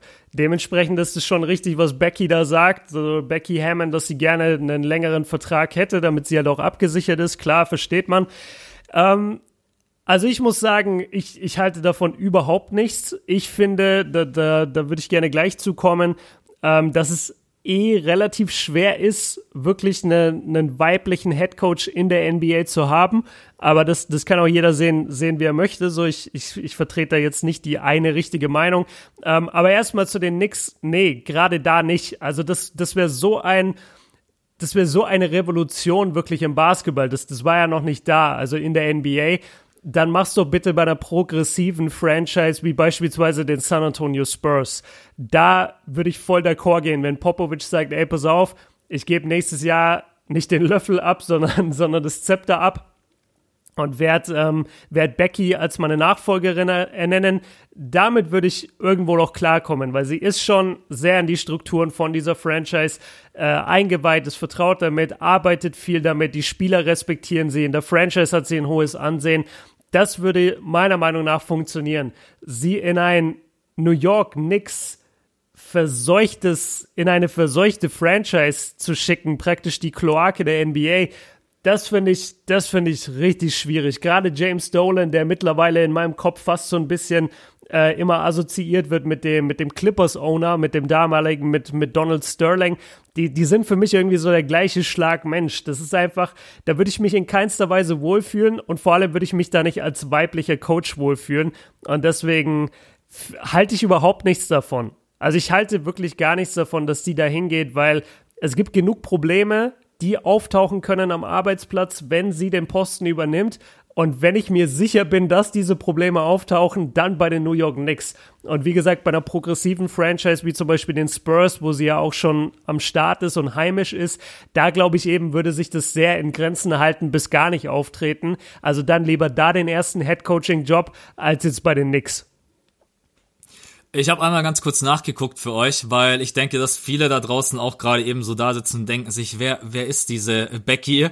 Und ich muss da auch ehrlich sagen, äh, ich bin da jetzt auch nicht ganz so 100% drin gewesen. Ne? Deswegen habe ich gerade eben mal, während du es ein bisschen ausgeführt hast, äh, bei Wikipedia nachgeguckt. Und also Co-Trainer von den San, bei den San Antonio Spurs seit 2014. Das habe ich ehrlich gesagt gar nicht so auf dem Schirm gehabt. Hast du das gewusst, dass die doch schon so lange bei den Spurs ja. da als Co-Trainer am Start ist? Ähm, ja, ehemalige US-amerikanische russische Basketballspielerin. Sie hat acht Jahre für die New York für New York Liberty und die San Antonio Silver Stars gespielt, also in der WNBA, ist Ah, auch krass. klar. Das wusste ich zum Beispiel nicht, okay. Und deswegen, also da könnt ihr gerne euch mal ein bisschen durchlesen. ne? Äh, wäre jetzt, naja, ich meine, da könnte man wieder das Thema aufmachen, wie wichtig ist es, dass man früher mal Profi-Basketball gespielt hat, um Headcoach zu sein. Äh, da wäre ehrlich gesagt fast interessanter, was sie einen Einfluss bei den San Antonio Spurs hatte, wenn es wirklich ums Training geht. Aber da ich ja Kontakte zu äh, Popovic habe, werde ich ihn einfach mal anrufen und mal nachfragen, ob er da für den Podcast vielleicht fünf Minuten ein bisschen ausführen kann. Nee, ähm, genau, also da könnt ihr gerne selber mal ein bisschen nachgucken, was sie dann auch für Erfolge gefeiert hat und aber ja, also ich habe gerade eben auch einige News gelesen, wo einfach nur alle sagen, äh, Becky, don't do it. Tu dir das beim besten Willen nicht an. Don't take the job äh, von den Knicks, weil ganz kleiner Cut von unserer Seite aus, weil bei mir gerade eben ist der Rechner aus welchen Gründen auch immer einfach abgekackt. Björn so die ganze Zeit, Björn so, Max, Max, Max. Dann hat er mich angerufen, er so, Max, du bist gar nicht mehr da. Ich so, ja, mein Rechner ist gerade eben abgestürzt, deswegen äh, nicht, dass es jetzt irgendwie komisch rüberkommt, äh, da, dass wir da jetzt Wir waren, glaube ich, mitten im Satz oder du warst mitten im Satz, glaube ich. Genau, deswegen, lass uns noch mal ganz kurz dieses, ich glaube, wir waren nämlich fast schon durch mit dem Thema die New York Knicks. Also, ich glaube, wir müssen da einfach viel, viel tiefer reingehen und sagen, okay, das bringt nicht nur einfach nur was, den Head Coach zu entlassen, das war jetzt einfach der erste, die erste Kette, die dran glauben musste. Aber ich glaube, wir beide sind uns einig, man muss ganz, ganz oben in der Führungsetage einfach was ändern, ansonsten werden die New York Knicks in den nächsten vier, fünf, sechs, sieben, acht, neun, zehn Jahren, lass es mich so weit ausführen, die werden einfach nie wieder nach oben kommen, oder? Also Dolan muss einfach irgendwann mal gehen und ersetzt werden, damit man eine neue Idee in die Franchise bekommt. Ja, das, das, das scheint jetzt mittlerweile das, das einzige Heilmittel zu sein, weil ich weiß nicht, was du machen willst, außer in 20 Jahren zwölf, Spiel, äh, zwölf Coaches zu bringen. Du hattest gute Spieler dort. Du hattest einen Derrick Rose dort, der in seinem Jahr, als er dort war, 18 Punkte im Schnitt gemacht hat. Du hattest äh, Carmelo Anthony und Amari Staudemeyer zusammen dort, auch wenn Staudemeyer und Mello dann gegenseitig oft verletzt waren. Du, du hattest ja Spieler dort und das dann irgendwie dein größter Erfolg in dieser ganzen Zeit ich glaube, die zweite Runde der Eastern Conference war. Ja. Das ist halt, das ist halt wirklich erbärmlich. Und ich fand, weil wir vorhin auch so ein bisschen über Kevin Durant geredet haben, das fand ich ein ganz geiles Zitat von ihm. Und da ging es dann darum, dass, dass er auch wieder gefragt wurde, ja, du willst doch bestimmt zu den Knicks, weil die Knicks haben diese ganze Historie. Und dann hat er gesagt, das ey, Zitat was, ist so hart. ich krieg's jetzt nicht ganz zusammen, aber ich glaube, er hat sowas gesagt, ey Leute, was für eine Historie. Seit ich, seit ich denken kann, sacken die Knicks. Seit ich denken kann, sind die Knicks kein Contender. Kevin Durant ist 1988 geboren. Das heißt, er war wahrscheinlich so, ja, sechs, sieben, acht Jahre alt, als die Knicks irgendwas noch in den 90ern gerissen haben oder sogar ein bisschen jünger. Und ab dann waren die halt wirklich Trash und sind Trash geblieben. Also klar ist in dem Kopf von einem, und, und Kyrie Irving ist noch mal jünger. Also natürlich ist bei denen, die Knicks sind einfach eine schlechte Franchise. Die denken doch nicht an Patrick Ewing und John Starks und Mark Jackson und sagen, oh, das ist aber eine geile Franchise. Das interessiert die doch kein Stück. Ja. Das ist ein ganz großes Problem und ich, ich könnte mir auch vorstellen, dass das ein Problem war, die großen Fische dann wirklich letztendlich nach New York zu holen. Ähm, aber jetzt musst du damit einfach leben und arbeiten. Du hast in zwei, drei Jahren nochmal die Möglichkeit in der Free Agency.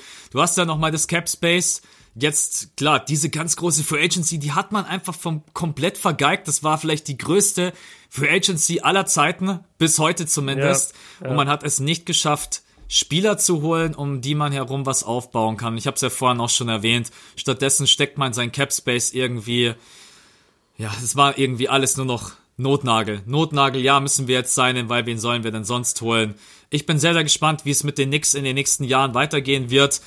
Ähm, vor allen Dingen, ob sie irgendwann mal den Arsch in der Hose haben, auch die Schritte zu gehen, die es einfach benötigt, damit man aus dieser Franchise wieder irgendwas macht. Aber ich bin auch da ganz ehrlich, ich bin pessimistisch ohne Ende. Ich glaube, die Knicks werden einfach, keine Rolle spielen in den nächsten Jahren, weil sie das Spielermaterial nicht haben und weil sie in der Franchise keine Struktur haben. Und damit schmeißen wir dieses Thema einmal, tatsächlich kann man fast sagen, äh, Richtung Mülleimer, weil äh, ich, bin auch, hingehört. ich bin auch gespannt auf eure Meinung, also wie ihr das Ganze seht. Ich, ich habe ehrlich gesagt noch keine andere Meinung gehört aus unsere, weil das kann man sich auch, glaube ich, nicht mal mehr als Knicks-Fan schön reden. Barrett, ja, das ist so ein kleiner Lichtblick. Aber ansonsten äh, sind, glaube ich, die New York Knicks äh, ein ganz, ganz schwieriges Thema und die Entlassung von Fisdale wird sicherlich die Probleme nicht lösen. Und ich glaube auch, dass äh, Becky letztendlich, selbst wenn sie den Posten übernehmen sollte, dass sie es nicht lösen kann und wird. Und damit sind wir auch mit dem zweiten Themenblock schon durch. Jetzt kommt ja wie immer äh, die, die finale Runde, die mittlerweile ja alle total feiern und sich drauf freuen. Und dementsprechend, ich habe wieder keine Ahnung, ob Björn was vorbereitet hat, was er vorbereitet hat. Äh, hau du mal raus, ob du irgendwas hast. Ja, ich, ich habe eine Frage und einen Appell diesmal. Also der Appell ist dann keine Frage an dich, sondern einfach nur was, was ich gerne den, den Zuhörern mitgeben würde. Aber ich fange mit einer Frage an. Und zwar, was sagst du eigentlich zu LeBron James Jr.? Also zu Bronny James, wir bekommen ja eine Menge mit. Äh, Gerade auf Instagram ist er ja sehr prominent unterwegs. Ähm, die, die Spiele werden mittlerweile auf ESPN 2 glaube ich, gezeigt äh, von, von der Sierra Canyon High School. Er macht eine ganz gute Figur, glaube ich, von dem, was man sieht. Es gibt eine Menge krasser Highlights. LeBron repostet seine Highlights äh, immer wieder in der Story und auch als richtige Posts. Also der Junge kriegt wirklich heftig viel Aufmerksamkeit und ich würde gerne einfach wissen, also er ist jetzt 14, 15 Jahre alt, ich glaube, er wurde jetzt 15 im Oktober. Was, was ist deine Meinung momentan zu ihm? Muss jetzt kein, kein Scouting oder irgendwas sein, sondern einfach nur, wie, wie siehst du das zurzeit? Was denkst du über ihn, wenn du ihn siehst? Wie, wie schaut's da aus bei dir? Tatsächlich habe ich über dieses Thema in den letzten Tagen öfters nachgedacht, weil ich auch öfters die Frage bekommen habe, ob das noch passieren wird, ob äh, Bronny James und LeBron James zusammen in der NBA spielen werden. Ne? Ja. Ähm, ich finde erstmal, bevor ich überhaupt auf sein Talent eingehe, was natürlich ohne Zweifel gegeben ist, und selbst wenn er, glaube ich, nicht dieses Mega-Talent hätte von LeBron James, LBJ weiß ja einfach ganz genau, wie man jemanden auch Basketball zeigen kann und beibringen kann und was für Fehler er auch vielleicht gemacht hat.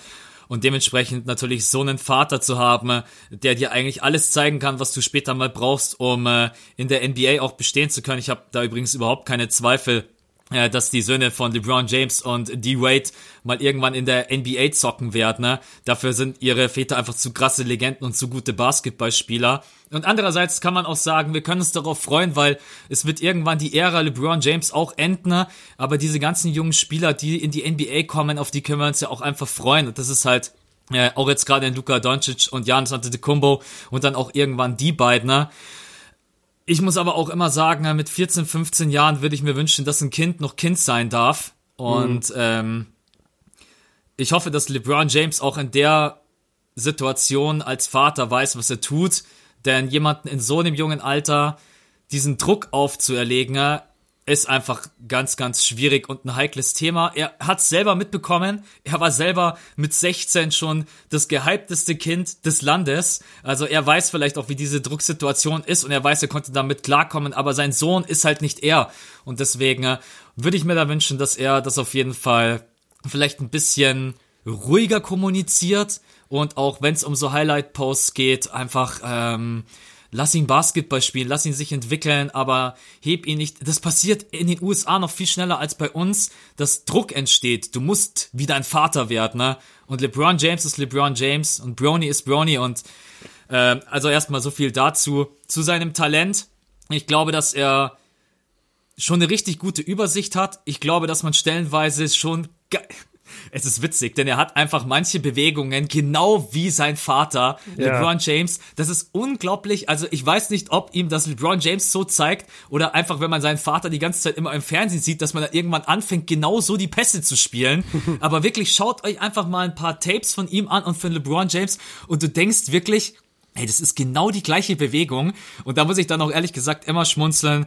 Äh, er hat wirklich ein großes Talent, aber man muss trotz allem abwarten, ob er erstmal körperlich so wird wie, wie, sein Vater. Wir dürfen nie vergessen, was LeBron James für ein Ausnahmeathlet ist, auch von der körperlichen Komponente her. Äh, der ist jetzt noch im Wachstum, der wird die nächsten vier Jahre noch so extrem nach oben schießen, aber wird er diesen robusten Körper bekommen und vielleicht ist er auch irgendwann ein ganz anderer Spielertyp als LeBron James. Vielleicht ist er nicht dieser dominante Slasher mit dem Drive und mit der Court Vision. Vielleicht ist er auch einfach mal irgendwann ein Shooter und deswegen würde ich mit diesen Vergleichen auch ehrlich gesagt noch ein bisschen warten, aber er hat auf jeden Fall eine gute gute Court Vision. Äh, vom Ballgefühl her sieht das auch schon sehr, sehr gut aus. Und ansonsten will ich auch in Scouting noch gar nicht zu tief reingehen, weil es sind auch noch nicht so viele Mixtapes von ihm online, wo man sagt, das ist jetzt so, dass ich das richtig gut beurteilen kann. Aber ich glaube, dass er sehr, sehr viel Talent hat und ich denke, dass wir da einen guten Jungen haben und der in der NBA. Ich würde mir wünschen, dass er so gut wird wie LeBron James, aber LeBron ist LeBron und äh, deswegen warten wir mal ab. Ich habe jetzt auch noch nicht so mega krass von ihm gesehen. Nicht so mega krass viel von ihm gesehen. Ich weiß nicht, wie es bei dir aussieht. Vielleicht kannst du das schon ein bisschen detaillierter beurteilen. Sein Spiel, gibt es da schon irgendwelche Auffälligkeiten, wo man sagt, das ist schon sehr, sehr auffällig, dass er darin extrem gut ist? Ja, so also merkt euch erstmal, wenn Max sagt, er weiß zu einem Spieler gar nichts, dann redet er trotzdem fünf Minuten nonstop über ihn. ja. Nein, mir war schon klar, dass du eine Menge über ihn weißt. Äh, deswegen habe ich es deswegen hab auch gefragt, weil man bekommt es ja mit. Also man sieht ja alles. Jetzt kurz auf deine Frage eingehend. Also Spielübersicht finde ich auch schon sehr, sehr gut. Was, was mich aber am meisten beeindruckt, sind, glaube ich, seine athletischen Fähigkeiten, weil die wirklich sehr nah an das rankommen, was, was LeBron James im gleichen Alter gezeigt hat. Ähm, LeBron war das erste Mal wirklich so on the map mit, mit 16, 17, muss man sagen, dass, dass wirklich alle Leute ihn gesehen haben und auch diese krassen Highschool-Highlight-Tapes von LeBron, die sind alle so aus seinem, aus seinem Jahr, wo er 16, 17 Jahre alt war. Deswegen muss man das jetzt noch nicht mit Bronny vergleichen, aber wenn man jetzt schon sieht, dass er halt im Fastbreaks Ellie, äh, dass er im Fastbreak Ellie Oops stopft und ähm, was er sonst für Dunks auspackt beim Warm-Up, der, da, da ist schon eine Menge da ist schon eine Menge LeBron James drin. Das liegt natürlich auch einfach an seinem Körperbau, an seiner, an seiner, ja, an seinem Körperbau letztendlich, der halt sehr nah natürlich an dem von seinem Vater dran ist. Ähm, ich bin auch deiner Meinung, dass die, dass, oh, wie heißt denn das deutsche Wort jetzt? Ähm, Druck? Dass, nee, dass, dies, dass die Exposure, ähm, also die, die Art und Weise, wie er präsentiert wird auf Social Media, finde ich auch ein bisschen much. Ähm, ich habe aber auch das Gefühl, man kann es jetzt einfach seit letzten Sommer nicht mehr aufhalten. Ich, ich dachte dann auch, ich, ich mache so ein Statement ähm, und berichte nicht über ihn, solange er nicht 16 ist oder so. Und dann irgendwann habe ich auch realisiert, wie, wie lächerlich das ist, wenn, wenn ich das nicht mache, weil es gibt einfach diese Medienportale, die halt wirklich Millionen von Klicks am Tag generieren. Unter anderem LeBron James selbst und, und selbst der postet ja und Bleacher Report postet und jede große Nachrichteninstitution, ESPN postet über ihn ihn. Also da, da ist es eigentlich total egal, ob ich da jetzt auch drüber berichte. Ähm, aber ich finde es ich find's gut, dass wir beide ungefähr die gleiche Meinung haben, weil bei allem Hype ist dieser Junge, ich habe nochmal nachgeguckt, also er wurde gerade im Oktober 15, ist der schon eigentlich verdammt gut. Also man kann es immer schwer einschätzen, gerade bei Highschool Competition, wie, wie stark sind wirklich die Gegner. Aber von dem, was ich bisher sehe und von den körperlichen Fähigkeiten, sein Dreier ist super das sieht schon verdammt gut aus und sieht schon aus wie ein kleiner NBA-Prospect, kann man sagen. Er ist übrigens schon 1,88 groß, habe ich gerade gesehen. Also. Ja, äh, und safe ist der mittlerweile größer, weil die hatten den schon als, als 1,88 hatten die den schon, bevor der Sommer überhaupt angefangen hat. Und wenn du den mittlerweile siehst, also was, allein was der stopft, ich glaube nicht, dass der nur 1,88 ist. Und gerade mit 15, da, da fangen ja auch Jungs äh, extrem an zu wachsen. Also ich denke, der, der wird sicherlich, ich denke, die Größe seines Vaters bekommt er auf jeden Fall. Die Frage ist, ob er wirklich auch, wie du gesagt hast, so diese, diese Ausnahmeerscheinung an, an Körper, an Muskeln, an all das, was LeBron zu LeBron macht, ob er das auch wirklich alles bekommt. Ich stelle mir gerade die andere Frage in die andere Richtung. Stell dir mal vor, er wird besser. Sein Vater kann ja. ihm jeden, sein, sein Vater kann ihm jeden Fehler, den er gemacht hat, kann er sagen, so mach's nicht, ernähr dich anders, trainier anders. Das habe ich die ersten Jahre falsch gemacht. Äh, das stimmt, das stimmt. Er kann ihm halt eine Menge mitgeben für die ersten Jahre. Ja, aber besser als LeBron James, come on. Ja, das ist jetzt sehr, sehr weit äh, in die Zukunft gedacht, aber ich glaube, er hat auf jeden Fall optimale Voraussetzungen und die perfekten Vater, um jetzt nicht der allzu schlechteste Basketballspieler zu werden. Ne?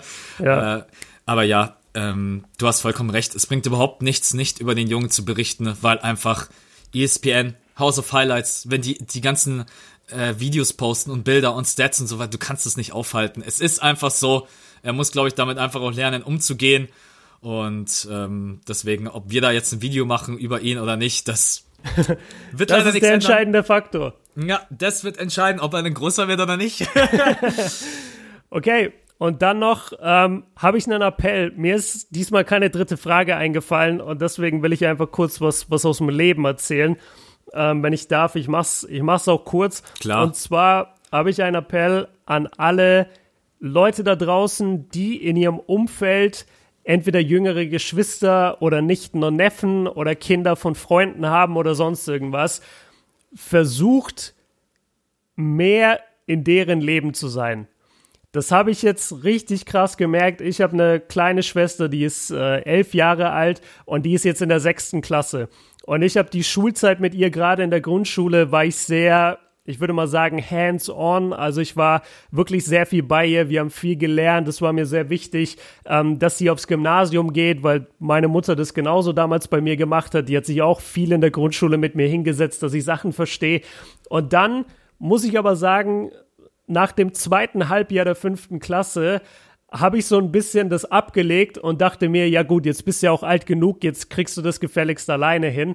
Und dann habe ich jetzt gemerkt, leider am Anfang der sechsten Klasse, in der wir uns jetzt gerade befinden mit ihr, dass sie richtig abgekackt hat. Also ihre Noten sind einfach richtig schlecht geworden. Und ich war zuerst total sauer auf sie und dachte, ja, okay, das Mädchen strengt sich halt auch null an. Hab dann aber erst mit der Zeit verstanden, wenn ich zu ihr gesagt habe, ey, lern jetzt mal oder hast du das und das gelernt, dass die einfach gar nicht also, dass die mit vielen Dingen einfach noch überfordert ist. Etwas, was wir für selbstverständlich nehmen, wenn wir sagen, ey, lern mal für morgen Geschichte, dann wüsste jeder von uns jetzt wahrscheinlich, der über 15, 16 ist, der weiß dann, was er machen muss. Der muss sein Buch aufschlagen, der muss die Seite nachlesen, ähm, der muss sich ein paar Stichpunkte machen, das auswendig lernen, ein bisschen bei Wikipedia suchen. So, das ist bei uns im FF drin. Oder wir machen das aus dem FF. Aber so junge Kinder, so alles zwischen, ich würde mal sagen, zwischen 8 und 13, da kann man ruhig noch ein bisschen mit dahinter sein. Und ich habe das halt jetzt gemerkt, in, der, in den letzten zwei Wochen habe ich gesagt, okay, ich muss das auch auf meine Kappe nehmen und ich bin jetzt wieder mehr am Start und war jetzt dann immer drei, viermal die Woche bei ihr und habe mit ihr viel gelernt. Und da habe ich dann gemerkt, wie viel Selbstvertrauen sie wieder zu ihren eigenen Fähigkeiten gefunden hat und dass sie wirklich jetzt wieder gerne lernt. Davor war das so, oh Gott, Björn hat gesagt, ich soll lernen, ich weiß aber gar nicht, wie das geht. Ich bin zu blöd fürs Gymnasium, hat sie uns dann auch gesagt und lauter so ein Mist. Und jetzt, mittlerweile, wenn ich komme, hat sie ihre Hausaufgaben fertig. Sie zeigt mir dann genau die Probleme, die sie hatte. Wir gehen die zusammen durch. Sie verinnerlicht das, sie versteht es und beim nächsten Mal kann sie es. Und ähm, das erzähle ich jetzt, wie gesagt, weil ich einfach, weil mir das irgendwie wichtig ist, dass diese jungen Kinder gerade in dem Alter, wo man denkt, ja, okay, jetzt sind sie doch eigentlich schon alt genug, seid ruhig noch mal ein bisschen am Start, seid ruhig ein bisschen präsent in deren Leben, wenn ihr die Chance dazu habt, weil ihr diese Kinder einfach wahnsinnig prägt damit und den Weg in die Pubertät und gerade auch so in Richtung Schulabschluss einfach krass fördert. Das ist mir einmal wichtig und deswegen wollte ich dafür heute, heute einen kleinen Appell starten. Gerade eben denke ich mir so, wenn du in der Schulzeit mein Bruder gewesen wärst und hättest mich motiviert, wäre ich wahrscheinlich besser weggekommen. äh, nee, kann ich dir, kann ich dir bloß zustimmen. Ich habe gerade generell so gedacht, nicht nur, nicht nur die Jungen, sondern auch tatsächlich, äh, also insbesondere die Jungen, weil wir einfach stellenweise ihnen auch mega helfen können, Dinge zu zeigen und auch einfach Selbstbewusstsein, alles, was sich halt einfach in diesem jungen Alter noch entwickelt, auch dazu helfen, dass sich das entwickelt aber auch selbst im Erwachsenenalter und ich weiß, dass das bei uns beiden, dass wir uns da auch immer versuchen, so ein bisschen selber zu ermahnen, auch uns mal gegenseitig zu fragen, wie es uns geht und was ist bei dem anderen mhm. los und kann man dir irgendwie helfen oder sowas. Das ist jeder irgendwie so, was du jetzt auch gerade selbst gesagt hast, man ist so auf sich bezogen, aber nicht mal böse gemeint, sondern weil die Welt mittlerweile so viele Eindrücke auf uns einfach einbrasseln lässt. Dieses ganze Social Media, Fernsehen, Nachrichten, äh, du kannst dir heutzutage gar nichts mehr verpassen. Ne? Du wirst einfach so erdrückt und du kümmerst dich stellenweise gar nicht mehr um, äh, sei es deine kleine Schwester oder deinen kleinen Bruder oder die Family, auch einfach mal die Mom zu fragen oder den Dad, hey, geht's euch gut? Wie läuft's auf der Arbeit? Ja, so, ja, manchmal fühle ich mich, manchmal fühle ich mich dann selber so, ey, ganz ehrlich, kannst du jetzt mal zu deiner Mom gehen und sie einfach mal fragen, wie es ihr geht? Oder einfach nur so Kleinigkeiten, die man manchmal auch wieder, ich weiß auch nicht, ob das bei uns beiden ist, so ist, weil wir jetzt einfach extrem viel Stress haben, dass man das einfach auch wieder ein bisschen mehr zu schätzen lernt. Deswegen äh, finde ich das auf jeden Fall einen schönen Appell. Ich weiß selber, wie es war im Gymnasium. Ich bin total untergegangen. Ich bin von der Grundschule gekommen und war ein Einserschüler und hatte in der fünften und sechsten Klasse leider niemanden, der mich da so unterstützt hat. Und dann bin ich leider echt auch baden gegangen. Sicherlich nicht, weil ich nicht, nicht weil ich dumm war, sondern genau wie du es gerade gesagt hast. Ich wusste nicht, wie es geht Ich ja, wusste, genau, ich genau. wusste, ich wusste nicht, wo soll ich ansetzen. Ne? Ey, die kommen mir plötzlich in Mathe mit irgendwelche Vektorberechnungen und Wurzeln. Ich komme gerade aus der Grundschule, habe gerade mal geteilt und mal.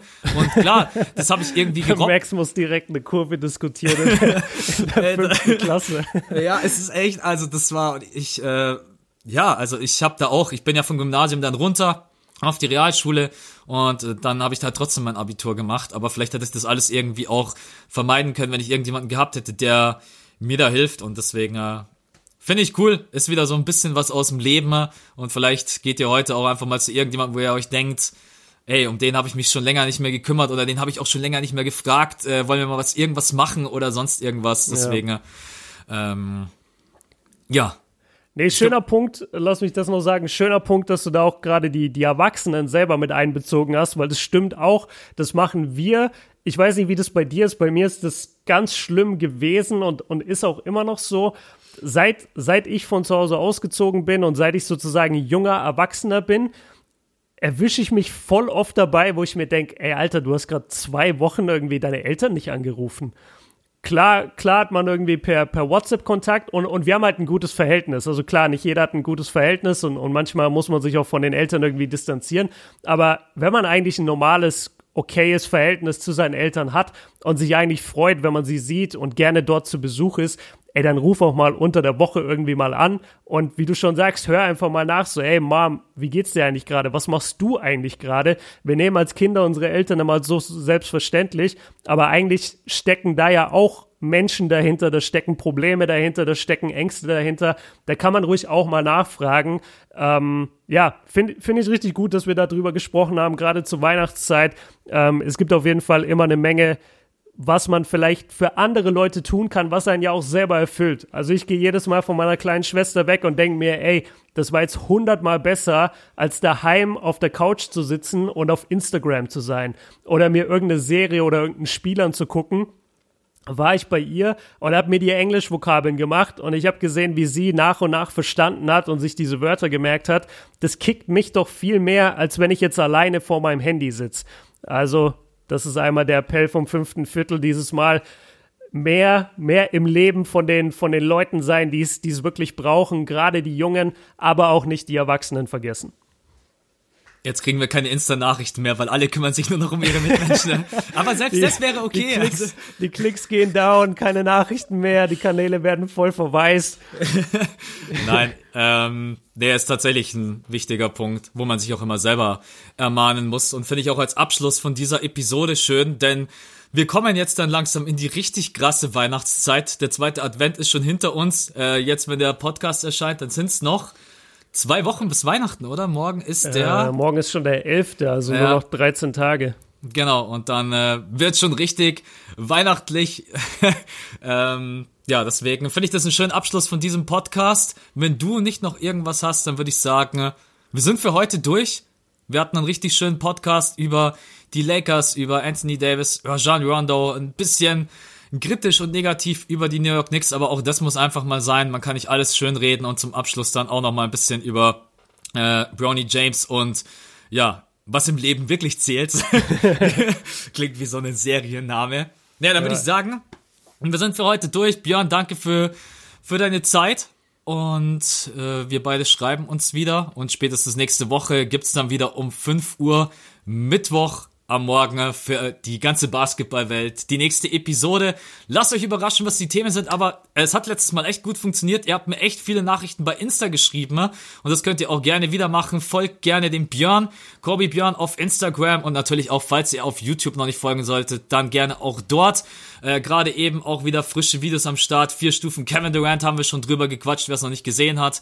Und bei mir Max Sports ohne O. Ich hasse diesen Satz, aber es ist einfach so, weil mir der Name geklaut wurde. Auch hier könnt ihr mir gerne auf Instagram schreiben und auf YouTube folgen. Und ja, dann wünsche ich euch noch einen schönen Tag. Björn, ich wünsche dir noch einen schönen Tag. Wünsche ich dir auch. Schaut bei Max vorbei, wenn er NGL streamt. Ja, Samstag Ganz wieder wichtig, um 20 Samstag. Uhr. Ja. Genau. Wir sind für heute raus. Danke fürs Reinhören. Ciao. Ciao.